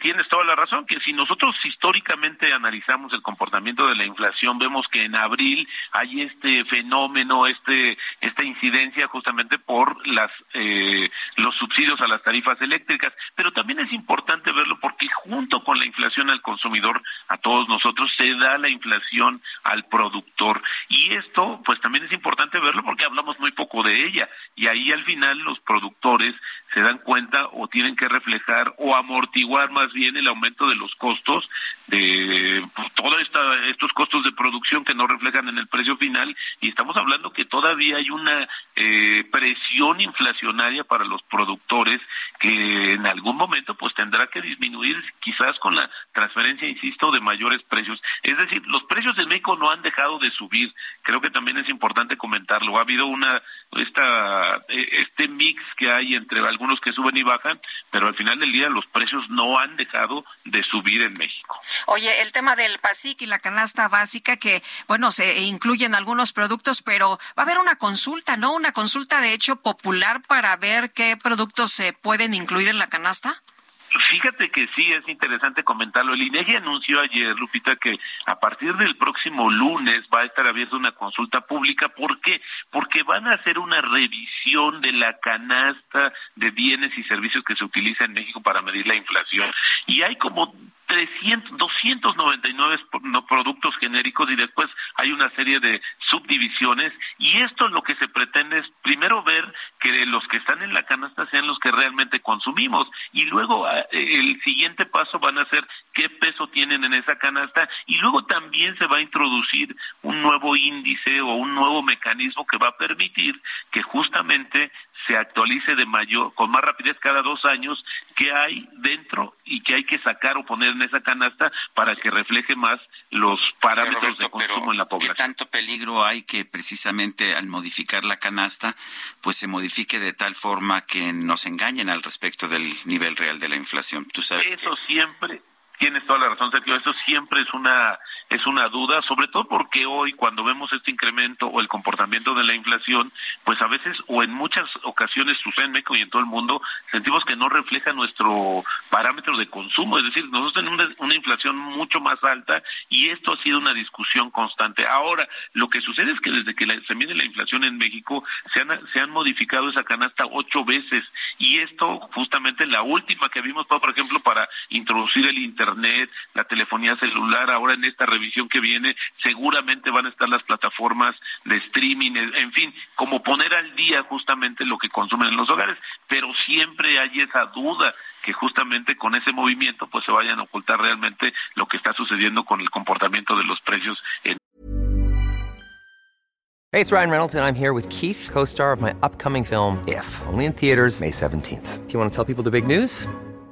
All right, I'll do it. Sign up now and you'll get unlimited for $15 a month in six months of Paramount Plus Essential Plan on us. Mintmobile.com slash switch. Upfront payment of $45 equivalent to $15 per month. Unlimited over 40 gigabytes per month. Face lower speeds. Videos at 480p. Active Mint customers by 531.24 get six months of Paramount Plus Essential Plan. Auto renews after six months. Offer ends May 31st, 2024. Separate Paramount Plus registration required. Terms and conditions apply if rated PG. México, Sergio. Muy bien, pues Roberto Aguilar, muchas gracias por conversar con nosotros. Buenos días. Al contrario, Sergio Lupita, muy buenos días. Son las 8 con 24, vamos a una pausa y regresamos.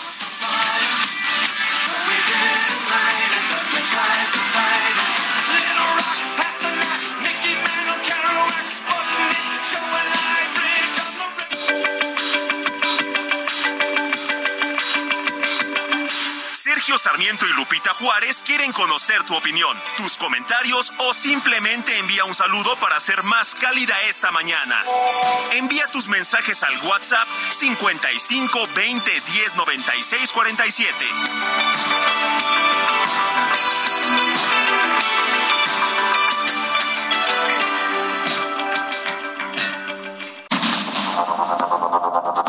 Continuamos con Sergio Sarmiento y Lupita Juárez por el Heraldo Radio.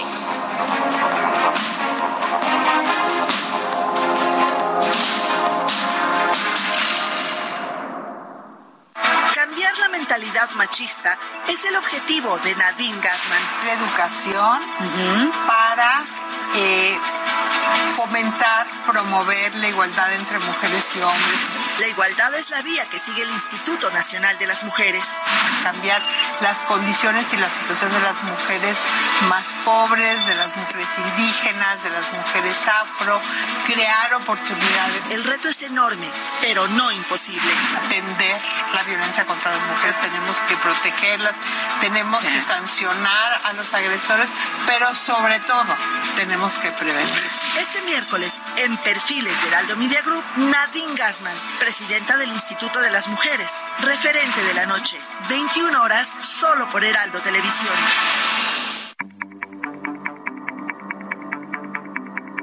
Jaque Mate con Sergio Sarmiento.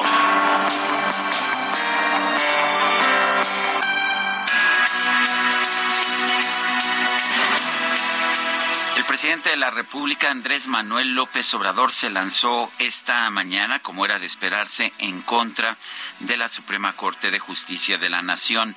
No tiene remedio el Poder Judicial, declaró, está podrido, están actuando de manera facciosa. Imagínense, componerle la plana al poder legislativo. Y añadió el poder ejecutivo lo elige el pueblo. Al poder legislativo lo mismo el poder ejecutivo y el poder legislativo nombran a los ministros de la corte. Y esos señores que ahora forman parte del supremo poder conservador que están dedicados a obstaculizar la transformación se han dedicado a bloquearnos es lo que dijo el presidente. Quizás el presidente no recuerda ya que cuando asumió el poder, cuando asumió la presidencia el primero de diciembre del 2018, juró respetar eh, la Constitución de la República y las leyes que de ella emanen. De hecho, los ministros de la Suprema Corte, cuando asumen también su responsabilidad, hacen el mismo juramento, juran defender la Constitución y las leyes eh, que de ella emanen. Quizás el presidente no lo recuerda, pero ayer por lo menos nueve de los once ministros de la Corte lo recordaron y decidieron, decidieron defender la Constitución y las leyes que están establecidas. Vale la pena recordar que eh, fueron las mayorías legislativas las que establecieron los procedimientos legislativos, los procedimientos parlamentarios que la mayoría morenista violó el 6 de diciembre del 2022 en las dos leyes que se consideraron ayer en el Pleno de la Corte. Sí, o sea, que eh, era la mayoría la que estaba violando las reglas de las que dispone la mayoría. La ministra Yasmín Esquivel dijo que pues que no se podía decir que no a la mayoría, que la mayoría tenía derecho o tiene derecho a hacer lo que quiera. Si esto fuera así, pues una mayoría, aunque fuera de un solo diputado, podría violar cualquier ley, cualquier procedimiento parlamentario y como dice el canciller Marcelo Ebrard, establecería una ley de la selva porque donde no hay reglas solamente prevalece la ley de la selva. Yo tengo una opinión completamente contraria a la del presidente de la República. La Suprema Corte de Justicia hizo su trabajo. La Suprema Corte de Justicia defendió la Constitución y las leyes que de ella emanan. Para eso existe la Suprema Corte de Justicia.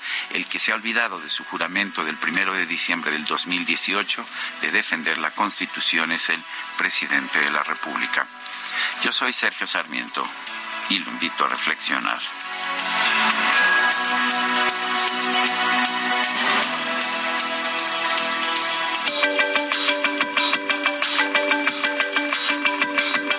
Para Sergio Sarmiento, tu opinión es importante. Escríbele a Twitter en arroba Sergio Sarmiento.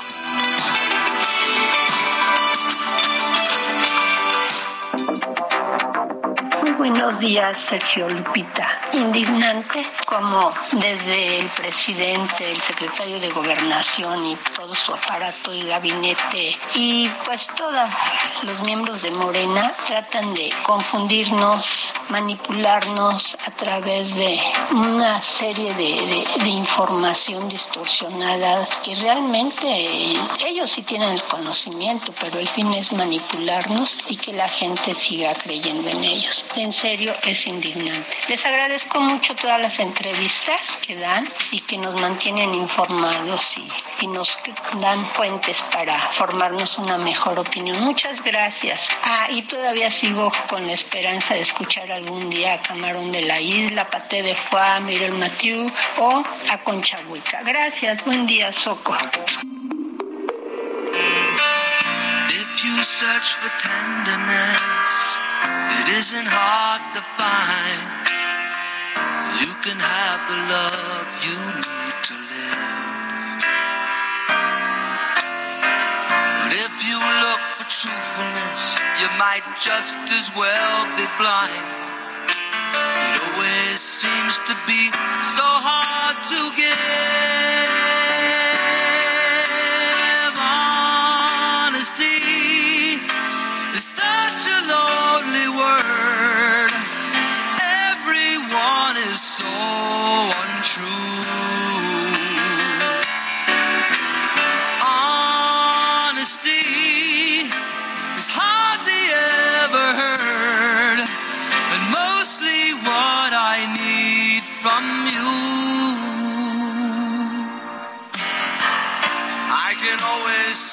Seguimos escuchando música de Billy Joel, compositor y también cantante, uno de los más populares, particularmente a partir de los años 70.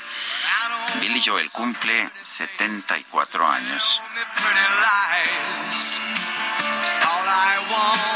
Bueno, y vamos a seguir con la información. Vamos a platicar esta mañana con la doctora Lori Anne Jiménez eh, Faibi. Ella es jefa del Laboratorio de Genética Molecular de la UNAM. Y con ella hemos estado aterrizando varios asuntos a lo largo de la pandemia, cuando hemos tenido alguna duda, hablando de su libro, por supuesto. Y doctora Lori, ¿cómo estás? Muy buenos días. Qué gusto saludarte como siempre. ¿Qué tal, Lupita? Eh, muchas gracias. El gusto es mío, como siempre. Oye, pues, ¿qué opinas de esta decisión de la Organización Mundial de la Salud? Y bueno, todavía no sabemos qué acciones van a continuar acá en México, pero pues ya ha habido reuniones con integrantes de Gabinete de, de Estrategia Sanitaria, pues para analizar eh, qué, cuál es el siguiente paso. ¿Tú cómo ves? Bueno, creo que en principio es una buena noticia. Sin duda estamos en una en una situación notablemente diferente eh, con relación a la pandemia de lo que estábamos este, anteriormente. Eh, las muertes han disminuido sustancialmente, no solo en México, sino alrededor del mundo. Esto gracias, desde luego, a la vacunación, principalmente, ¿no? Principalmente a la vacunación. Y bueno, también por desgracia, y lo digo así porque esto ha cobrado muchas vidas, a la infección masiva que se ha dado en algunos países como el nuestro, en donde se dejó a la población infectar masivamente y bueno, finalmente es a través de la vacunación y también de la vac- de, la, de esta infección masiva eh, que ahora hay una cierta inmunidad en la población que ha permitido que el número de muertes haya disminuido sustancialmente. Entonces, eh, por esto es que la Organización Mundial de la Salud declara el fin de la emergencia sanitaria. Y esto, pues, sin duda es una gran, gran noticia, ¿no? Que se pueda hacer, que se pueda de- declarar este fin. Ahora, lo que esto no significa es que la enfermedad se haya erradicado. Tampoco significa que ya no sea una enfermedad de importancia que siga cobrando vidas, porque Lupita hay que recordar algo, en México, eh, si bien de esto ya no se habla, siguen muriendo semanalmente desde la primera semana de enero de este año hasta esta semana pasada hasta la semana pasada, en promedio murieron alrededor de 140 personas semanalmente por COVID-19 en nuestro país. Entonces, esto en cifras oficiales, desde luego, ¿no? Entonces, bueno, sigue siendo importante el, el INEGI eh, marcó eh, COVID-19 como la cuarta causa de muerte para en sus datos preliminares de 2022. Así que es que sigue siendo una de las enfermedades que más vidas cobra todavía en nuestro país y pues debemos seguir tomando ciertas precauciones para evitar el contagio y evitar que se den más muertes, desde luego. Eh, doctora, hace unos momentos el subsecretario Hugo López Gatel acaba de confirmar en la conferencia de prensa mañanera que el presidente López Obrador firmó un decreto que pone fin a la pandemia de COVID-19. ¿Cómo ve usted esta decisión? Bueno, de alguna eh, forma me parece un poco irrisorio que eh, ahora lo formalicen de esta manera, ahora sí muy formalmente han dado por terminada la emergencia sanitaria en nuestro país, ¿no? Siendo que en realidad este problema se ha, eh, se ha tratado como si esto se hubiera terminado hace muchos, muchos meses atrás, ¿no? En nuestro país se dejó de vacunar, prácticamente no se continuó con una campaña de vacunación efectiva en donde los menores de edad particularmente los menores de 5 años, jamás han recibido una dosis. El resto de los menores de edad no han recibido refuerzos, ya no se tienen vacunas más que esta cubana, Abdala, y eso pues también todo a cuentagotas. Es decir, pues en este país, ¿verdad? Ya no se dan datos. Eh, esto, Sergio, yo creo que es muy preocupante que la, eh, eh, el gobierno de México ha dejado de reportar datos mientras que la Organización Mundial de la Salud está insistiendo en que los países requieren seguir reportando y llevando una vigilancia estricta, tanto de casos como de eh, casos de hospitalizaciones, muertes, vacunación, etcétera, por COVID-19, para poder entender cuándo, porque van a seguir surgiendo picos. Y entonces, eh, pues el gobierno de, vacunación no ha reportado desde finales del año pasado, el exceso de mortalidad tampoco ya no se reporta desde finales del año pasado, ahora pues yo creo que ya no tendremos más datos y demás, ¿no? Es decir, eh, pues sí, me, me me da la impresión que es un poco cínico que se haga una declaratoria así como muy oficial en este país de que ahora sí el gobierno ya decidió ponerle un fin a la emergencia sanitaria, cuando de facto el gobierno ha tratado esto como si la emergencia se hubiera terminado hace mucho tiempo atrás. Y además tú lo eh, documentaste muy bien en un libro, Un daño irreparable, ¿no? Esta criminal gestión de la pandemia en México, así titulabas el libro, un manejo muy eh, desafortunado donde murieron muchas personas, pero bueno, ahora nos decías ya estamos en otra en otra etapa y la situación se tiene que tratar de manera diferente. Así es, pero hay que tratarlo de manera diferente en el sentido de que entender que esta es una enfermedad que llegó para quedarse, que va a estar entre nosotros, pues allá a lo largo del tiempo, a través del tiempo, ¿no? Eh, y sigue siendo una enfermedad que deja secuelas en muchas personas que la contraen, eh, se complica en personas vulnerables, particularmente adultos mayores, personas con enfermedades preexistentes o cuestiones inmunológicas, etcétera, ¿no? Entonces, eh, sí es importante que se mantengan los esquemas de vacunación eh, actualizados y que pues ahora... Pues nos dijeron que van a traer la patria, ¿no? Pues según esto, ¿verdad? Pero pues dicen que la traen y no dicen, este, no, no, no hay mucha certeza eh, en, alrededor de la vacuna patria, ¿no?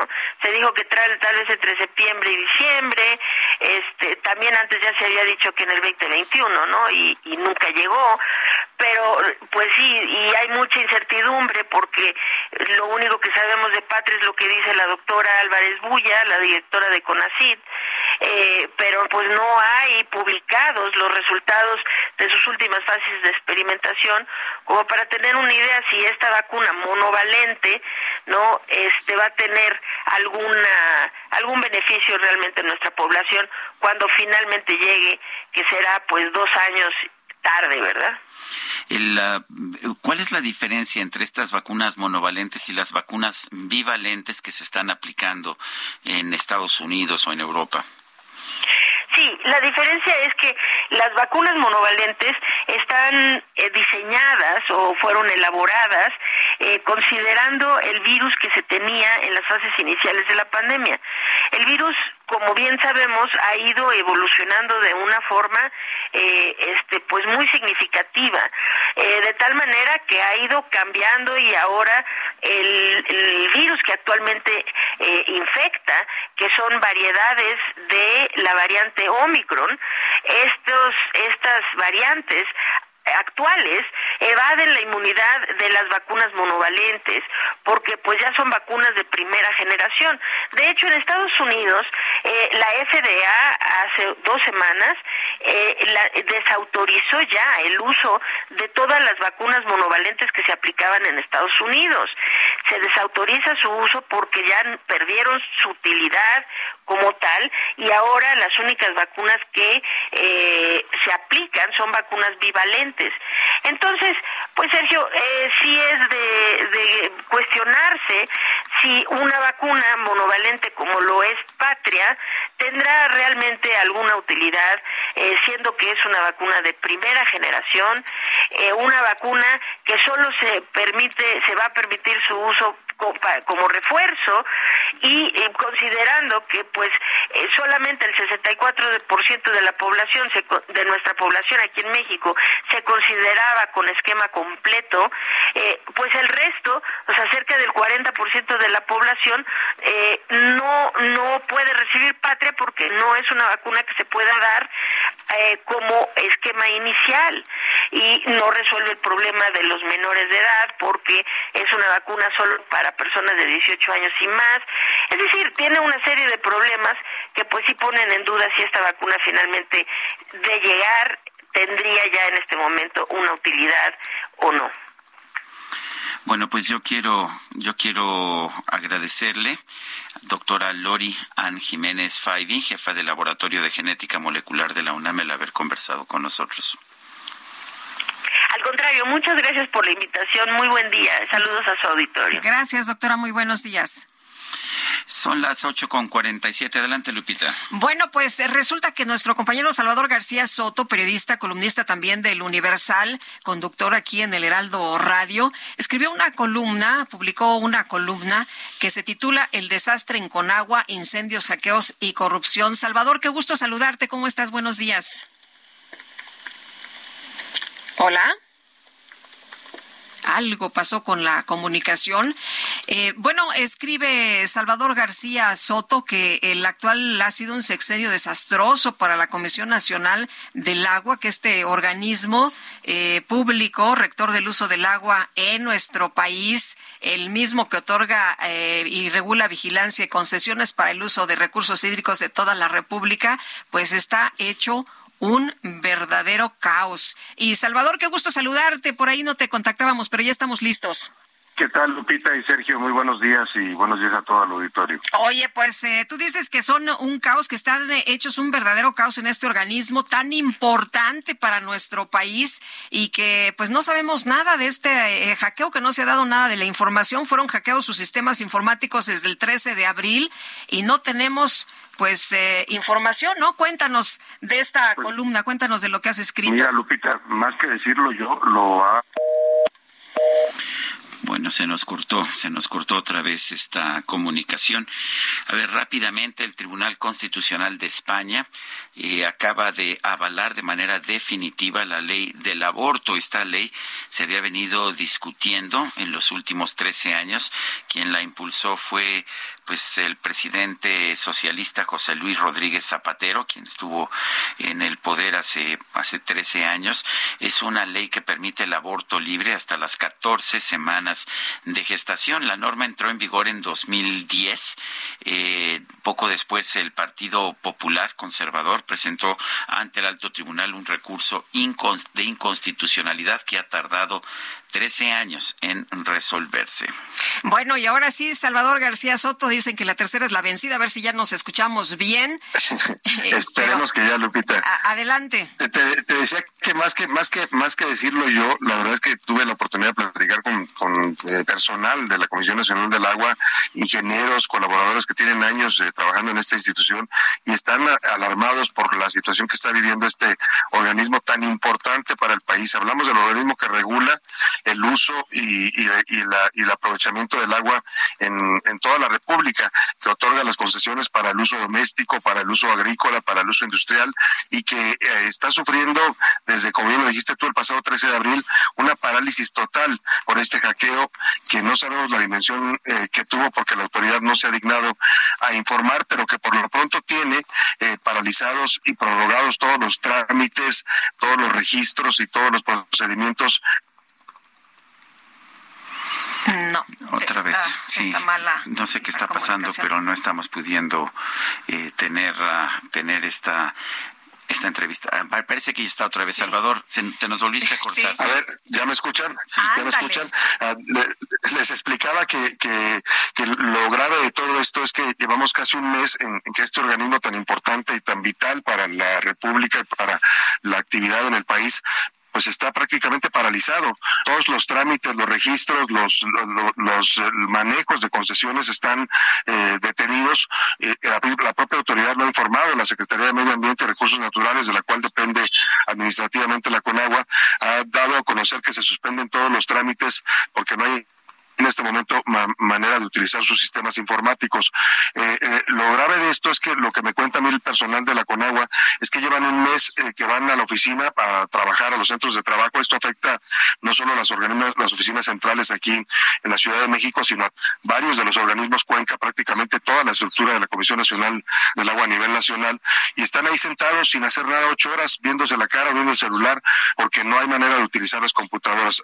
ha habido comunicaciones internas en las que les piden no utilizarlas, no prenderlas por el riesgo que todavía representan. No han podido controlar el hackeo, no hay una información precisa. Había una, hay un, un decreto publicado eh, por la Secretaría del Medio Ambiente y Recursos Naturales que decía que esto se iba a controlar para el 8 de mayo. Esto se venció ayer y ayer yo checaba con eh, las personas que laboran ahí y dicen que esto todavía no, no está controlado. Hay un nuevo decreto, entiendo, una nueva información que les han dado, que se publica hoy incluso en el diario Reforma, no, bueno, eh, se nos ha estado cortando esta llamada. Bueno, son las 8 de la mañana con 52 minutos. Eh, le decíamos ya hace un momento durante la entrevista que el presidente Andrés Manuel López Obrador firmó un decreto que pone fin a la emergencia por COVID-19. Esto lo anunció el subsecretario Hugo López Gatel, el subsecretario de Salud. Por otra parte, el presidente López Obrador reiteró que el sistema de salud de México será mejor que el de Dinamarca. Dijo falta de médicos, de especialistas, todo el desastre que dejaron los neoliberales corruptos. Se está levantando el sistema de salud y hemos hecho el compromiso y lo vamos a cumplir de que antes de concluir nuestro mandato vamos a tener un sistema de salud pública de primera. Yo lo he dicho en otras ocasiones, lo repito ahora, no como el de Dinamarca, mejor que el de Dinamarca. Esa es la posición del presidente de la República. Eh, por lo pronto, yo no sé qué, cuál sea la situación en Dinamarca. Lo que sí le puedo decir es que el subsecretario de Salud, Hugo López Gatel, dice que el presidente, por decreto, decretó que ya ha terminado, eh, que ya ha terminado la eh, que ya ha terminado la pandemia de COVID-19 en nuestro país, la emergencia por COVID-19. Bueno, y anoche se publicó en el Diario Oficial de la Federación la entrada en vigor a partir de este martes de la ley que crea al Consejo Nacional de Humanidades, Ciencias y Tecnologías, como dicen el CONACIT con H. Con ello desaparece el CONACIT, se ordenan las autoridades competentes terminar de forma anticipada los convenios y contratos que se opongan a la ley en beneficio del interés público. Esto, entre comillas, lo publica una nota el día de hoy el Heraldo y además indica que en el plazo de un año el Consejo Nacional expedirá nuevas disposiciones administrativas. Pues ahí está, entra este nuevo instituto que pone fin al CONACIT y bueno, pues entra el CONACIT con H. Bueno, son las ocho con cincuenta y cuatro minutos. Vamos a una pausa y regresamos.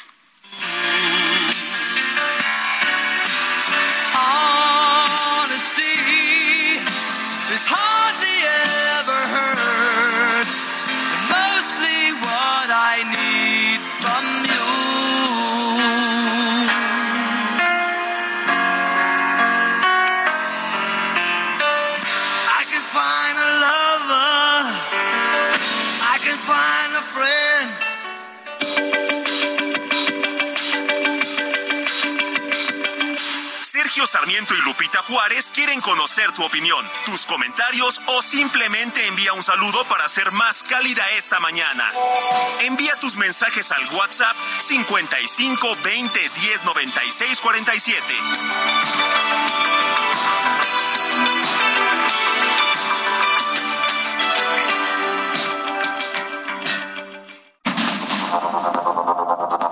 Continuamos con Sergio Sarmiento y Lupita Juárez por el Heraldo Radio.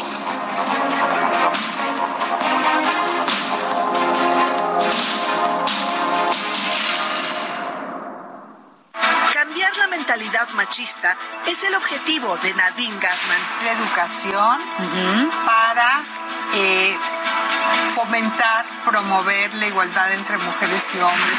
La igualdad es la vía que sigue el Instituto Nacional de las Mujeres. Cambiar las condiciones y la situación de las mujeres más pobres, de las mujeres indígenas, de las mujeres afro, crear oportunidades. El reto es enorme, pero no imposible. Atender la violencia contra las mujeres, tenemos que protegerlas, tenemos que sancionar a los agresores, pero sobre todo tenemos que prevenir. Este miércoles, en Perfiles de Heraldo Media Group, Nadine Gassman, presidenta del Instituto de las Mujeres, referente de la noche, 21 horas, solo por Heraldo Televisión. Toma el volante del nuevo Fiat Pulse y acelera tus latidos haciendo eso que te apasiona. Acelera tu pulso con el SUV líder en ahorro de combustible. Estrénalo con una tasa desde 7.99% más seguro gratis. Fiat, sé único. Visita tu distribuidor Fiat Chrysler K31.1% vigencia del 3 al 31 de mayo de 2023. Consulta fiat.com.mx.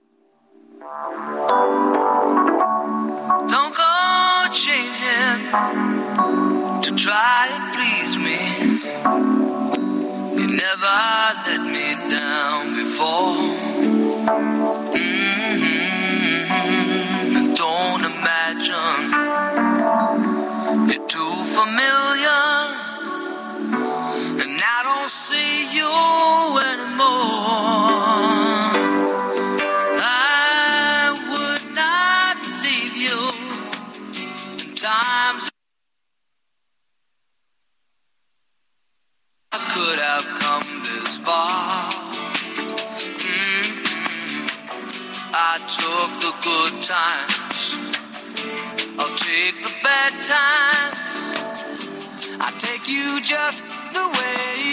Just the way you are. Así, de la manera en que eres, estamos escuchando a Billy Joel el día de su cumpleaños y lo estamos escuchando con gusto y con admiración. ¿No es así, Guadalupe? Sí, hombre, hasta dan ganas de bailar. Pues bailemos. Esta me gusta, esta me gusta. gusta. mucho, pero esta es de, para bailar de cachetito. ¿no? Exactamente. Vamos Chic a, chic. a- a reclutar a tu marido para que venga aquí a apoyarnos. Ay, no, no, no, bueno, bueno, qué maravilla. Este, pero vámonos a la chamba, ¿no? Vamos a la vámonos chamba. a la chamba. Oye, fíjate que nos dice Alfred Calderón, nos manda saludos desde el piso 12 de la Torre Carrachi. O sea, es nuestro Besi. Ah, pues está muy bien. Este, así que Alfred Calderón, qué gusto. No sabía que la Torre Carrachi tenía tantos pisos, pero bueno, ya Tiene me estoy enterando. hoy. Para arriba y para abajo. Sí, ¿verdad? Sí, Para abajo, no sé si tiene más que para arriba. Bueno, ¿En qué piso estás? yo estoy en el piso 9, Menos nueve. menos nueve, de, de estacionada. Así es.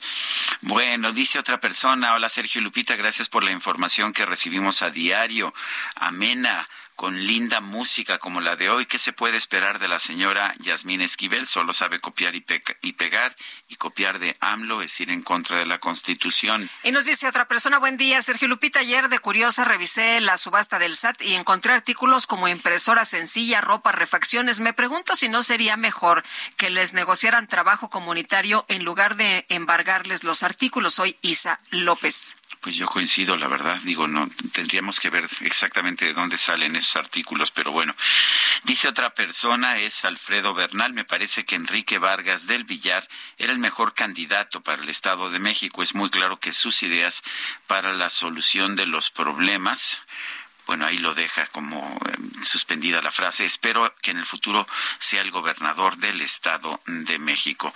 Son las nueve de la mañana con cuatro minutos. Ahí viene, ahí viene, ya la veo venir y yo no sé si viene con una pelota de básquetbol por los playoffs o si viene con una pelota de fútbol porque hoy hay un juego muy importante, muy requete importante, para citar al clásico. Pero en fin, vamos a la micro deportiva.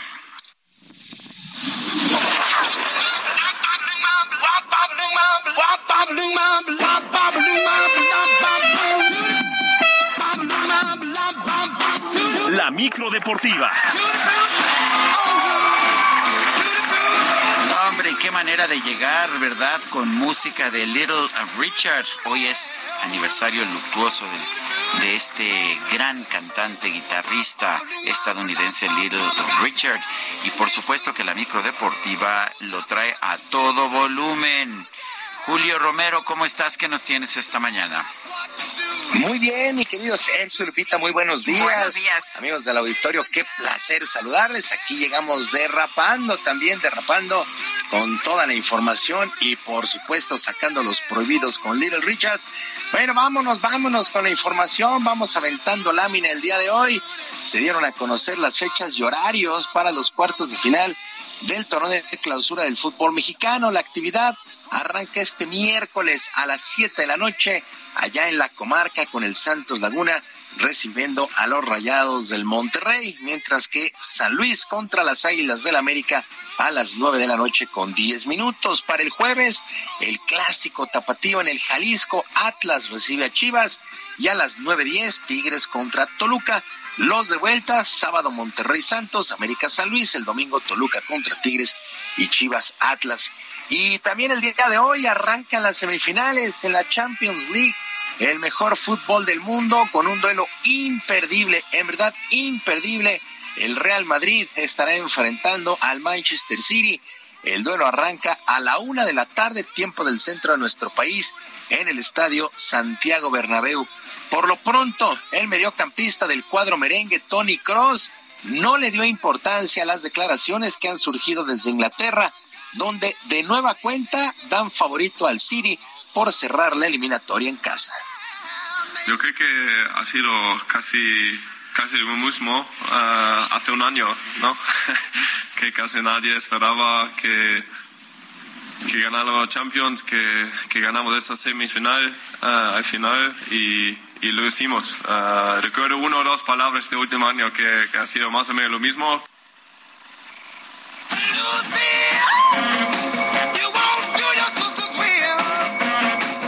Bueno, pues vaya, vaya que han surgido muchas, muchas declaraciones en España, en Inglaterra, que si el Madrid repite, que si el Manchester va a tomar venganza, lo que sí es cierto es que es imperdible este juego a la una de la tarde el Real Madrid contra el Manchester City.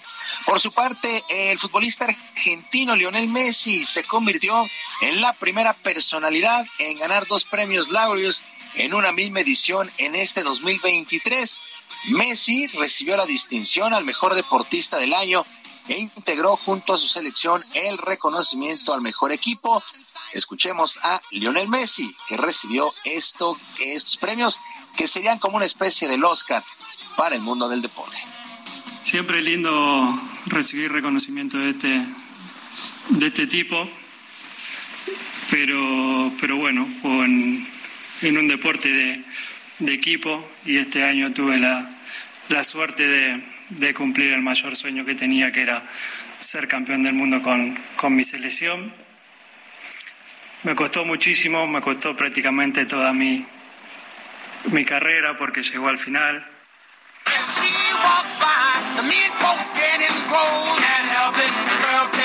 Lionel Messi superó en las votaciones a la velocista jamaicana Shelly Ann Fraser y al tenista español Carlos Alcaraz. Messi ya lo había ganado en el 2020, pero lo compartió con el piloto de la Fórmula 1, el británico Lewis Hamilton. Así es que lo gana en individual y en equipo Lionel Messi tras salir campeón del mundo en Qatar 2022.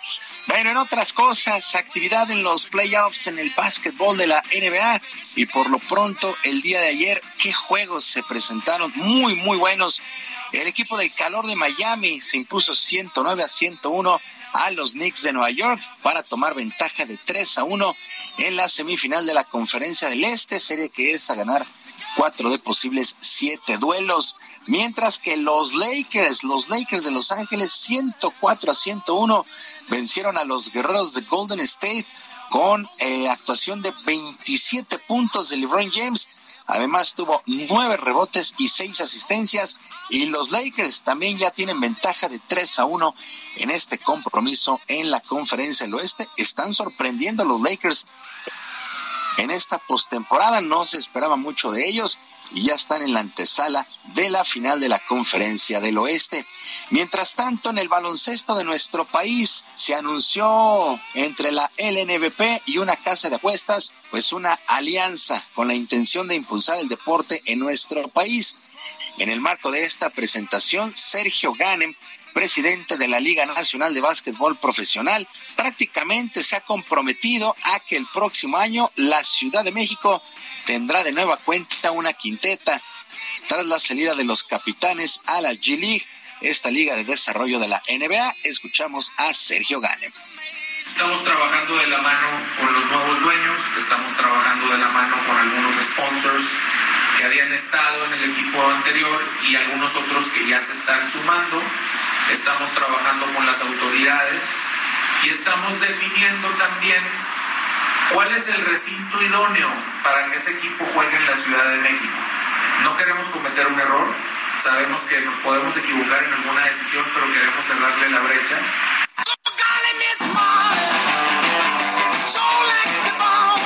Hay que recordar que el equipo de capitanes jugaba eh, aquí eh, al lado de la alberca olímpica en el gimnasio Juan de la Barrera y ya cuando se fueron a la G League están utilizando la Arena Ciudad de México, así es que sí, sí será importante que la capital tenga básquetbol de nueva cuenta en la LNBP. Mientras tanto, la Liga Mexicana de Béisbol informó que Julisa Iriarte se convertirá en la segunda mujer en dirigir un juego como umpire principal a través de una llamada que fue publicada en redes sociales se le informó que el próximo jueves, el jueves 11, actuará en el tercer duelo de la serie entre los Leones de Yucatán y los Olmecas en el estadio Cuculcán. La primera mujer en hacerlo detrás de home fue Luz Alicia Gordoa el 15 de mayo del 2018 en el estadio entre los Diablos Rojos y los Guerreros de Oaxaca. Así es que Julisa Iriarte atrás de home para el duelo de los Leones de Yucatán contra los Guerreros de Oaxaca, justamente. Los Olmecas de Tabasco, los Olmecas de Tabasco este jueves. En otras cosas, a la edad de 53 años falleció el torero tlaxcalteca Rafael Ortega en la ciudad de Phoenix, Arizona. El matador acompañaba a sus hijos que se preparaban para un maratón cuando sufrió un infarto en la alberca del hotel. Versiones señalan que no fue atendido con prontitud y luego de cinco días en el hospital se le decretó muerte cerebral hasta su fallecimiento. La familia aún no decide qué sucederá con su cuerpo, así es que descanse en paz el torero Rafael Ortega. Sergio Lupita, amigos del auditorio, la información deportiva este martes. Que tengan todos un extraordinario día. Yo les mando un fuerte abrazo. Un fuerte abrazo también a ti, Julio Romero, y nos escuchamos mañana. Muy buen día para todos. Gracias, igualmente, y vámonos con el Químico Guerra. El Químico Guerra, con Sergio Sarmiento y Lupita Juárez. Químico Guerra, ¿cómo te va? Buenos días. Hola Lupita, Sergio, cosas importantes. Fíjense que se cambian las proyecciones sobre el aumento del nivel del mar. Te mandé una foto, Pita, eh, que la semana pasada que estuve en Cancún en la conferencia eh, de médicos, eh, se ve en el Hotel Coral Beach, uno de los emblemáticos ¿no? de, de Cancún. Me quedé impresionado porque todavía recientemente que estuve ahí, pues hay unas palapas donde uno podía estar en la playa, ¿verdad? Con sombrita, etcétera. Esas palapas ahí siguen. Lo que pasa es que el mar ya se comió la playa ahí junto. Es verdaderamente impresionante. Fíjense que científicos de la Universidad de California en Irvine, encabezados por el doctor Eric Gignot, glaciólogo, publicaron ayer en la Academia de Ciencias de los Estados Unidos un nuevo estudio que con ayuda satelital evidencia que el glaciar Peterman, uno de los más grandes de Groenlandia, se ha modificado peligrosamente, donde las aguas cálidas tallaron una gran caverna en este glaciar de 200 metros de alto, eh, qué tan alto es. Es más alto que la torre latinoamericana, Sergio Lupita, la torre latinoamericana tiene 182 metros con todo y la antena. Imagínense eh, parados frente a la torre latinoamericana, bueno, pero que eso fuera un agujero, el tamaño del agujero que tiene en su base este glacial. La investigación señala que la pérdida de hielo en todo el mundo y el consecuente aumento del nivel del mar podría incrementarse hasta el doble de rápido de lo que se pensaba. Según ese estudio, las tasas de derretimiento más altas se registraron precisamente alrededor de la zona del glaciar Peterman, que se estimó, fíjense, Sergio Lupita, eh, el derretimiento en alrededor de 60 metros de derretimiento de hielo por año. Esto está pues arrojando una cantidad muy, muy importante de millones de metros cúbicos diarios de agua al mar y esto está mucho sucediendo mucho más rápido que lo que se había calculado originalmente, por lo tanto el aumento está siendo mayor. Esto lo debemos tomar en cuenta, México es vulnerable, pues les comenté tan solo lo que yo vi la semana pasada sí. en Cancún. Sí vi la fotografía y me pareció impresionante, pero me parece más eh, preocupante esto que nos dices, ¿no? Desde hace mucho tiempo nos estamos derritiendo. Me acuerdo, eh, Químico, hace algunos años me compartiste también una foto hace ya varios años eh, que también era impresionante impresionante de unos osos en un pedacito, en un bloquecito de hielo, y nos decías, nos alertabas aguas con lo que se viene, pero pues eh, parece que no hicimos caso. Sí, no, eh, ayer platicaba yo con un muy querido amigo me decía, mira, el ser humano es así, hasta que no se le presenta, ¿no? Ya la contingencia, la catástrofe, etcétera, reacciona. Pero estos son llamadas de atención muy importantes, sobre todo, pues de que debemos tener por lo menos una idea de qué haríamos o qué vamos a hacer y no dejar que nos sorprendan las cosas, Lupita. Pues sí, pero qué preocupante, ¿eh? La verdad es que sí nos dejas el día de hoy un poco, este, pues alterados por esto. Ojalá que nos ocupemos y ojalá que quienes toman las decisiones pues nos digan qué es lo que se va a hacer y qué es lo que nosotros podemos hacer. Ayer, ayer se publicó, leí en la tarde ayer en la Academia de Ciencias de los Estados Unidos y el, el agujero de eh, más alto que la torre latinoamericana, Lupita, un agujero de ese tamaño en la base de un glaciar. Impresionante. Muchas gracias, Químico. Muy buenos días. Buenos días, buenos días para ti, Sergio, también. Gracias, son las nueve con diecisiete y bueno, vamos a retomar la, la entrevista con Dulce María Sauri, la expresidenta del PRI. Hemos tenido problemas con las llamadas telefónicas esta mañana, se nos cortó la llamada con Dulce María Sauri. Nos estabas dando más temprano a conocer tu posición sobre la decisión del Consejo Nacional para prorrogar el mandato de Alejandro Moreno.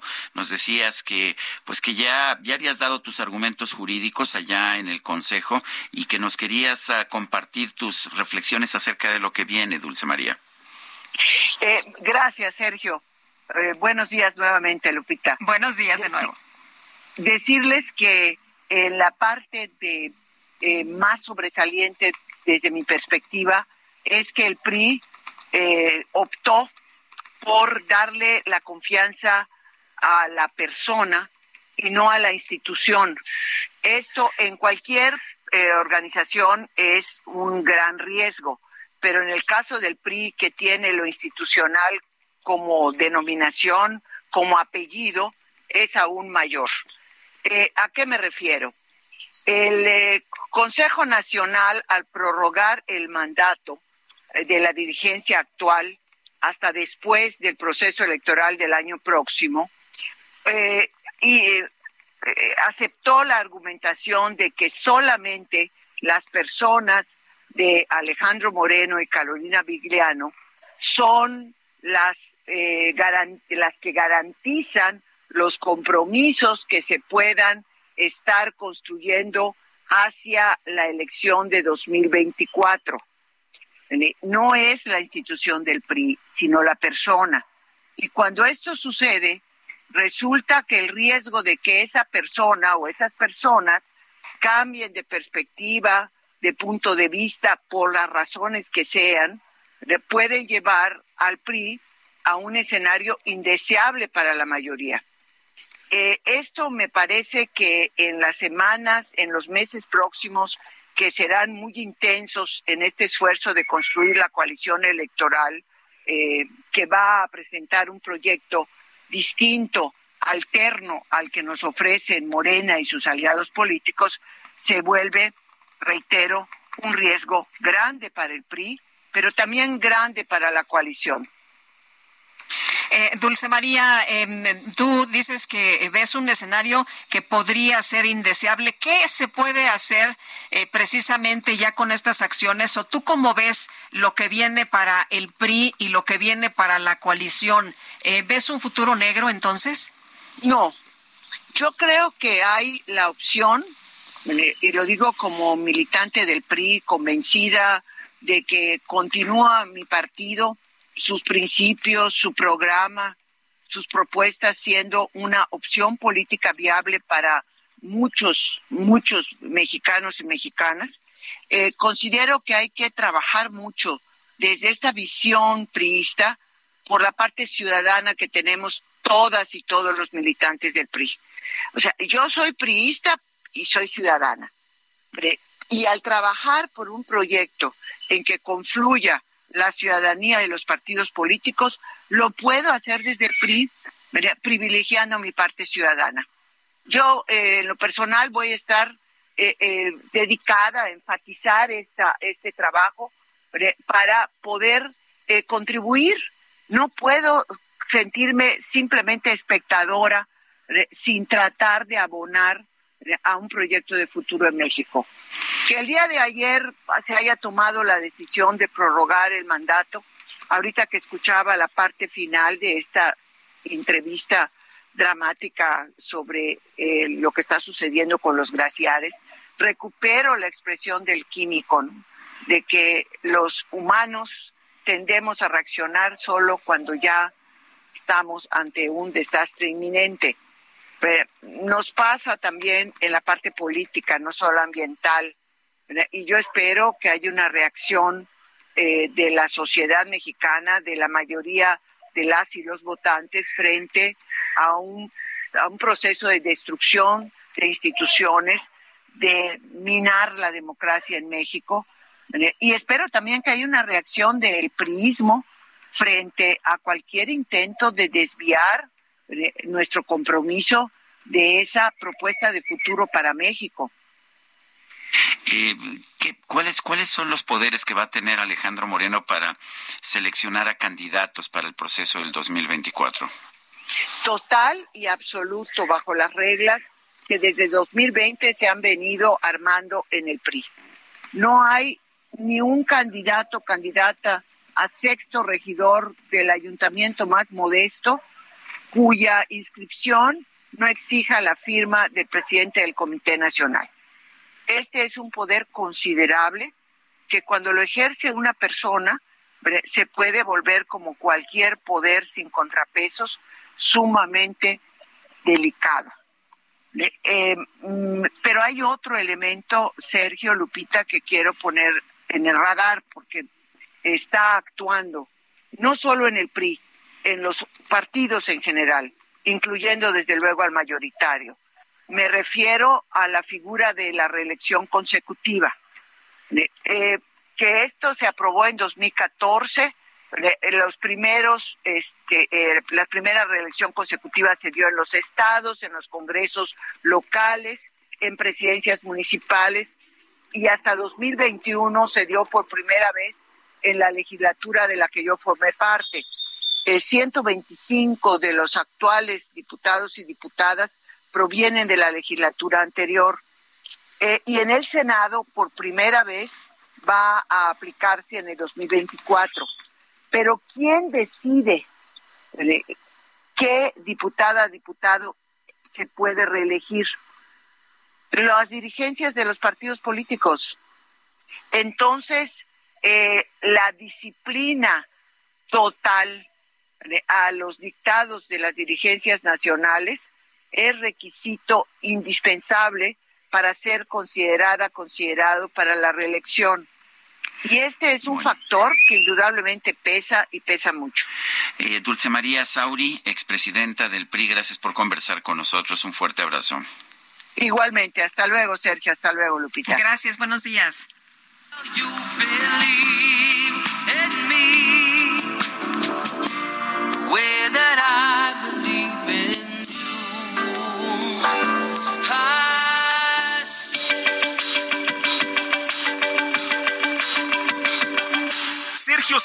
Lupita Juárez quieren conocer tu opinión, tus comentarios o simplemente envía un saludo para ser más cálida esta mañana. Envía tus mensajes al WhatsApp 55 20 10 96 47.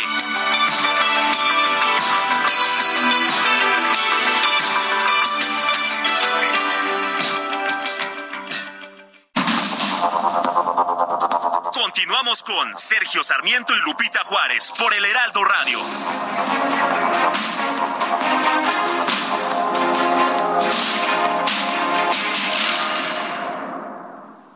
Cambiar la mentalidad machista es el objetivo de Nadine Gassman. La educación para eh, fomentar, promover la igualdad entre mujeres y hombres.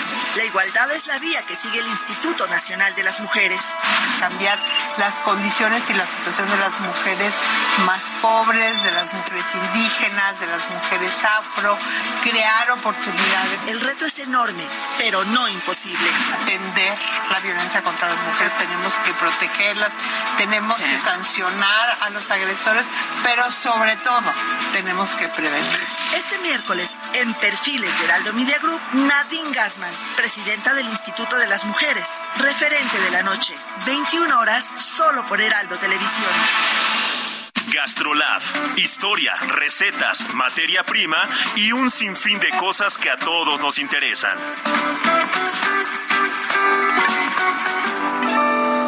Hola amigos del Heraldo Radio, soy el chef Israel Arechiga de Gastrolab y ahora vamos a dar una receta muy buena de un snack. Ya saben que normalmente cuando hablamos de snacks nos imaginamos papas fritas, nos imaginamos salitas o algunas otras cosas, pero en este caso les voy a enseñar a hacer una flor de cebolla frita. Estos pétalos que son buenísimos, con un buen alioli y mayonesa, los podemos echar un partido o una buena comida y es espectacular. Los ingredientes son dos piezas de cebollas grandes, una taza de harina, un poquito de paprika con una cucharada puede ser suficiente o si tenemos pimentón también nos puede venir bien, sal, orégano, un par de huevos y aceite vegetal para freír. El procedimiento es cortar la cebolla de un extremo a otro sin llevarnos la raíz y con unos 4 o 5 cortes vamos a tener ya la cebolla en gajos por llamarlo de alguna manera, pero unida en la parte de abajo. Después la vamos a sumergir en agua fría y pasados 5 minutos lo que vamos a hacer es ir a gastrolabweb.com para ver el resto del procedimiento y no perdernos la receta porque de verdad este está buenísimo. Son las nueve, nueve de la mañana con 33 minutos. Vamos a un resumen de la información. Desde Palacio Nacional, el subsecretario de Prevención y Promoción de la Salud, Hugo López Gatel, anunció que el presidente López Obrador firmó un decreto para poner fin a la situación de emergencia sanitaria por COVID-19 dado que se cumplen las características que ha considerado la OMS para suspender la emergencia de salud pública de interés internacional, también se ha tomado esta decisión para el propio país. El presidente ha firmado un decreto que pone eh, fin a la vigencia del decreto original del 23 de mayo de marzo, perdón, de 2020 en el que se estableció la eh, situación de emergencia sanitaria asociada a COVID-19. Bueno, y por otro lado, el presidente López Obrador aseguró que el Poder Judicial está podrido luego de que el Pleno de la Suprema Corte de Justicia invalidó la primera parte del Plan B en materia electoral. Deciden que una iniciativa de ley enviada por el Ejecutivo, aprobada por la Cámara de Diputados y por la Cámara de Senadores, no es válida porque los legisladores violaron los procedimientos internos que ellos, los legisladores, tienen aprobados de manera autónoma, en forma independiente. No violaron absolutamente nada, nada. Pero en un acto de prepotencia y de autoritarismo se atreven a cancelar la ley los ministros de la Corte, que están al servicio de una minoría rapaz que se dedicó a saquear al país y que quieren regresar por sus fueros. Además, el presidente consideró que su movimiento debe buscar la mayoría calificada en el Congreso durante las elecciones del 2024 para poder aprobar reformas a la Constitución.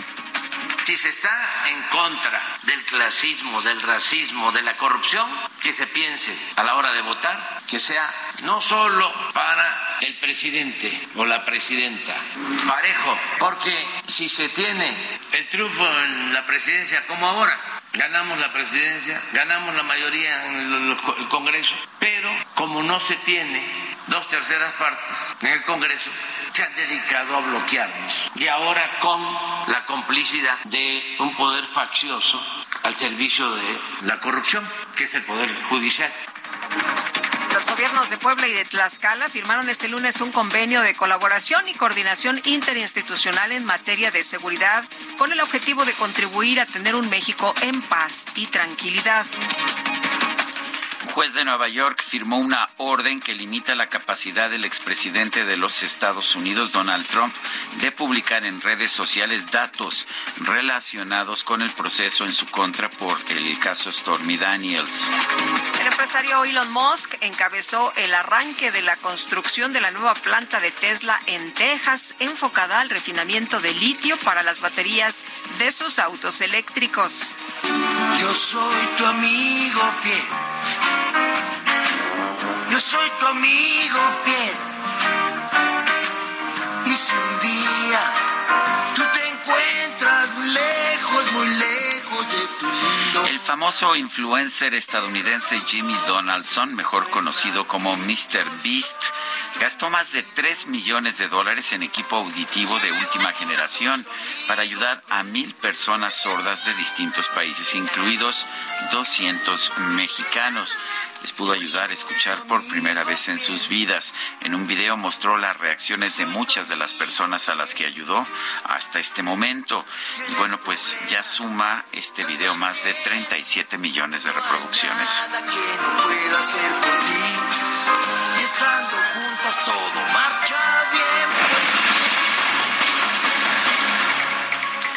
El INEGI informó que en abril del 2023 el índice nacional de precio al consumidor tuvo una reducción mensual de 0.02%, pero quizás más importante es que el INEGI ha anunciado que va a ser una consulta, una consulta pública para pues cambiar, para modificar la canasta de productos que utiliza para medir la inflación.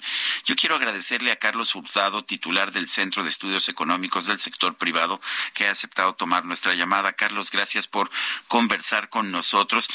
Eh, cuéntanos qué tan, qué tan, qué tan limpia puede ser una eh, una reestructuración de la canasta que se utiliza para medir la inflación, qué tanto puede ser objeto de abusos, eh, qué tanto se puede usar eso para mentir sobre la inflación y pues cómo se ha hecho en el pasado. Son temas que desconocemos, Carlos.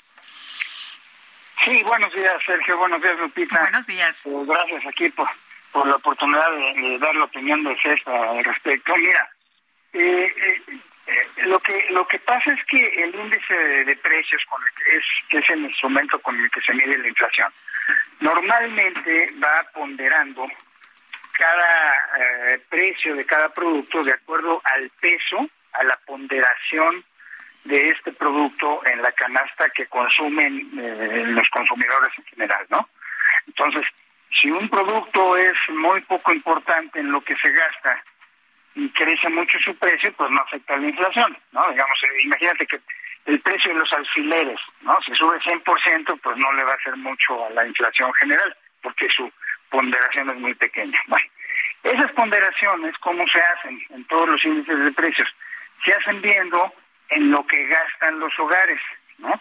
Entonces, si los hogares gastan muy poco en alfileres, pues no, no va a pesar mucho, si gastan mucho en la renta, entonces pesa mucho, ¿no? Y esas ponderaciones ¿no? Se, puede, se deben estar actualizando. Y eso es muy importante hacerlo porque imagínate que de repente eh, el precio de las lechugas crece 500%, ¿no? Me lo estoy exagerando para, para el ejemplo. Pues vamos a consumir menos lechugas y quizá más de otras eh, cosas verdes, ¿no? Entonces, por el mismo precio que aumenta, se consume menos de eso y por lo tanto debe de pesar menos en la canasta de los hogares. Y esas actualizaciones deben estarse haciendo cada, cada determinado tiempo. Aquí en México hay el instrumento perfecto para hacer lo que es la encuesta nacional de ingreso-gasto de los hogares, que se lleva a cabo cada dos años. Y hay que actualizarlo de esa forma. Entonces yo creo que eh, hay el instrumento económico, el instrumento correcto, para hacer esa actualización cada, dos años. Este año toca, eh, el año pasado, perdón, tocó eh, encuesta nacional de ingreso de los hogares, pronto, no, no sé cuándo, pero en algún momento se, se conocerán los resultados y ahí es en donde se puede actualizar. En mi opinión no hay que hacer ninguna encuesta porque en esto de la inflación las encuestas son muy sesgadas, Sergio. Eh, eso nos pasa a todos, lo que lo que tú decías que hace un momento. Yo voy al súper y veo que todo me cuesta más pero cuesta más a mi canasta, a la que yo consumo, ¿no?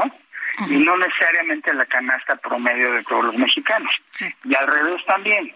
Entonces, la verdad es que el índice de precios es un instrumento muy bueno.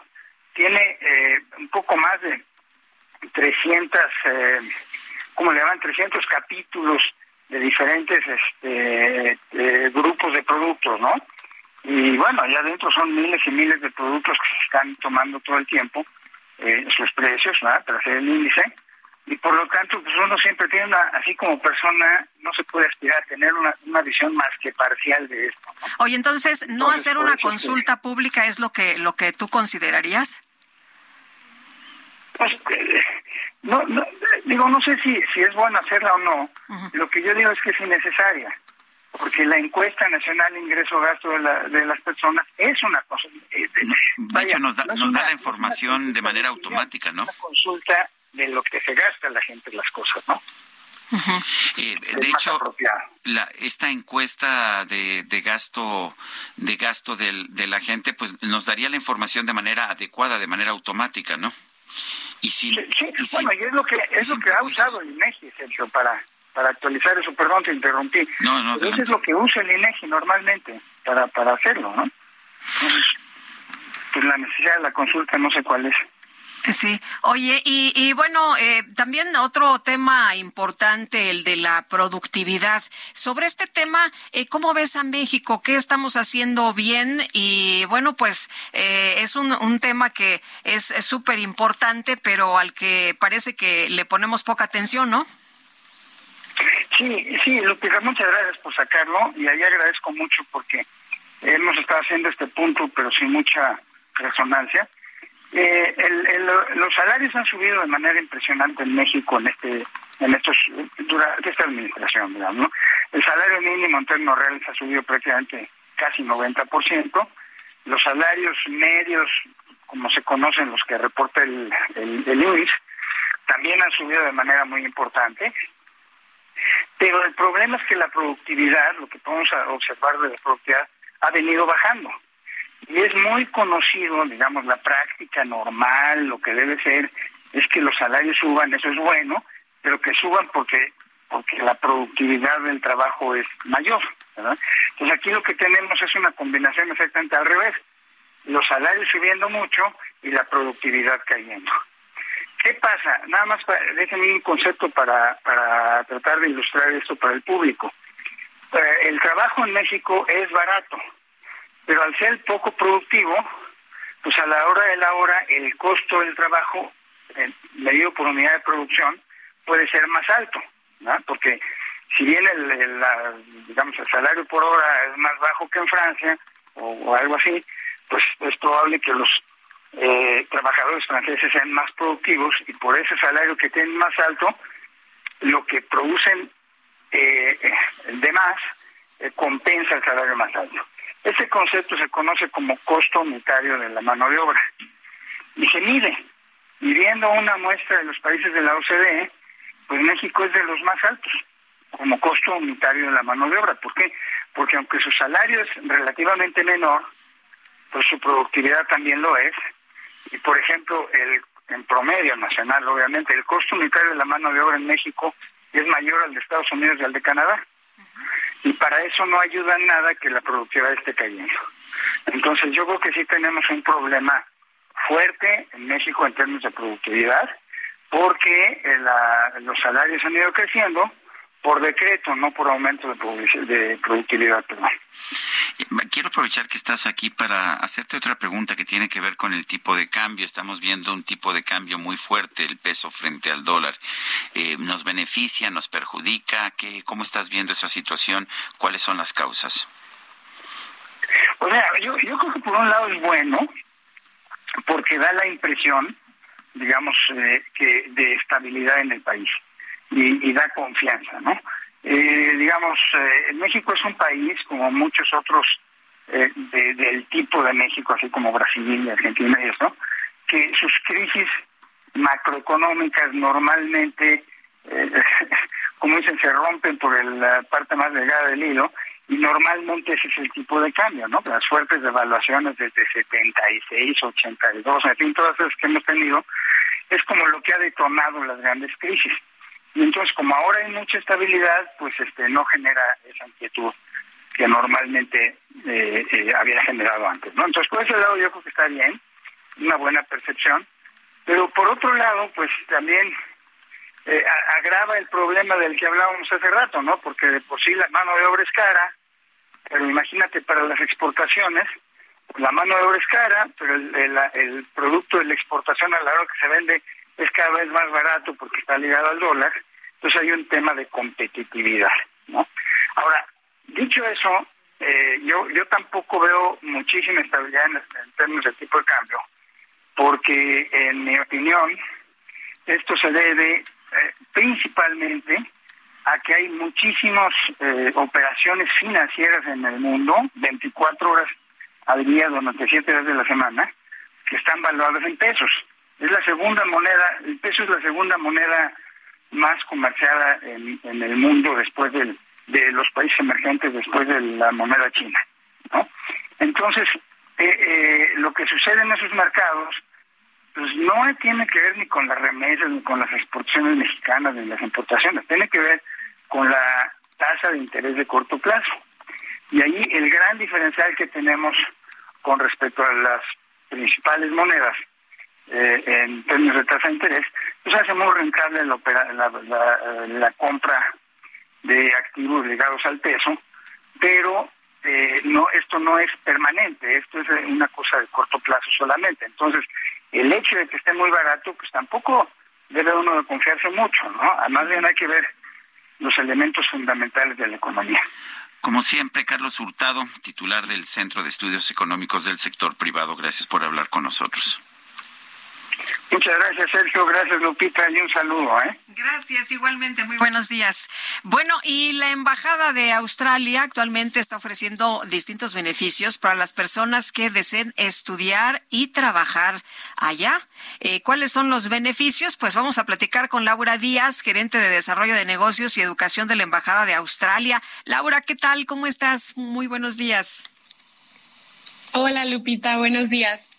Oye, pues eh, cuéntanos, las personas que están interesadas en ir a trabajar o en ir a estudiar, eh, ¿Cuáles son los, los beneficios que se están dando por parte de, de la embajada, por parte del país? ¿Qué es lo que eh, pues hay que hacer para abrir camino? Claro, pues mira, te comento.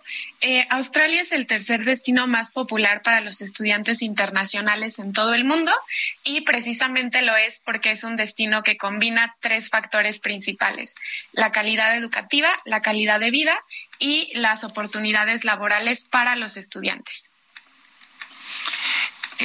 entonces hay oportunidades, es un lugar abierto para la, para la educación, pero ¿qué tal para el trabajo?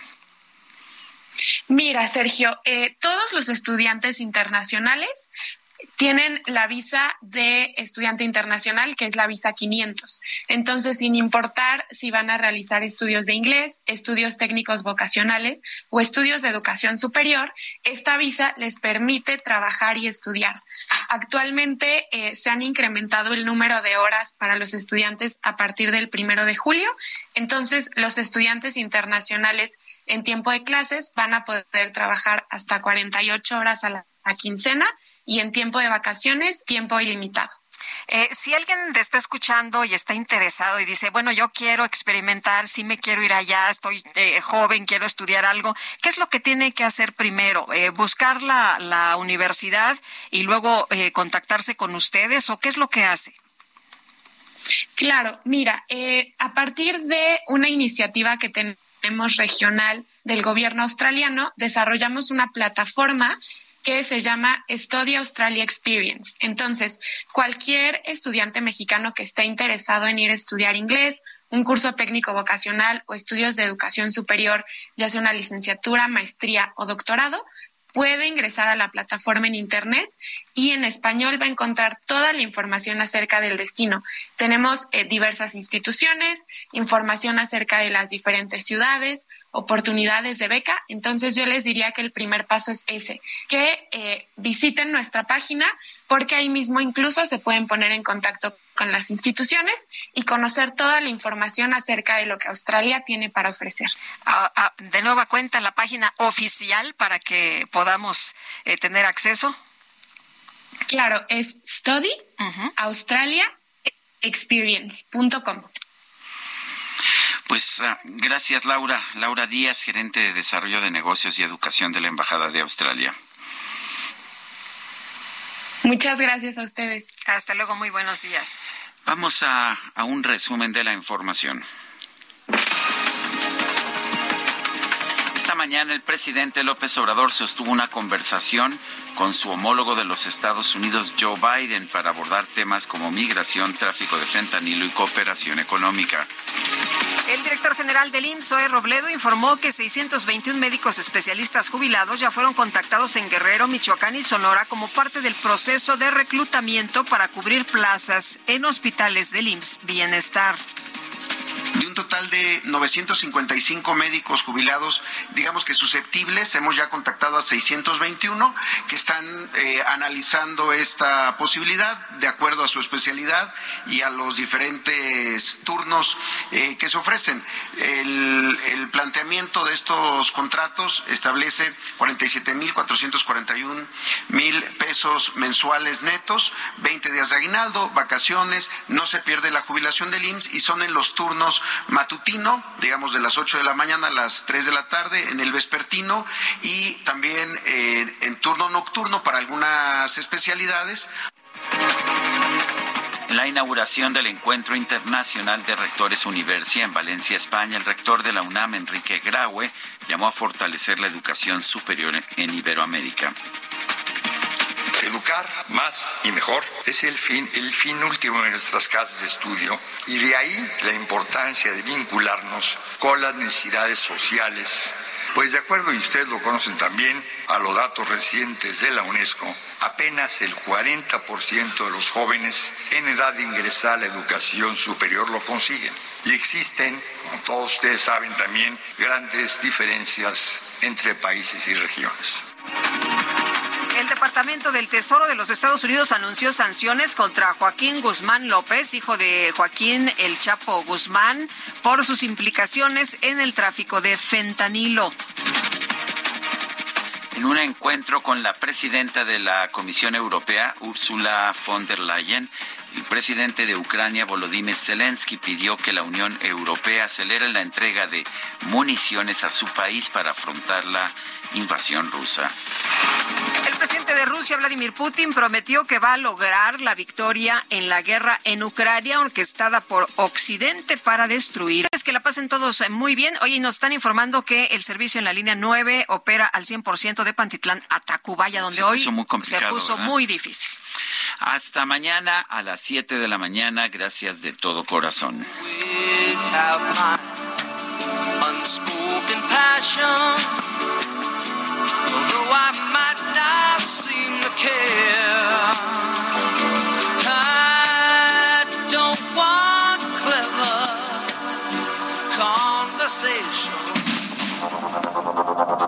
Heraldo Media Group presentó Sergio Sarmiento y Lupita Juárez.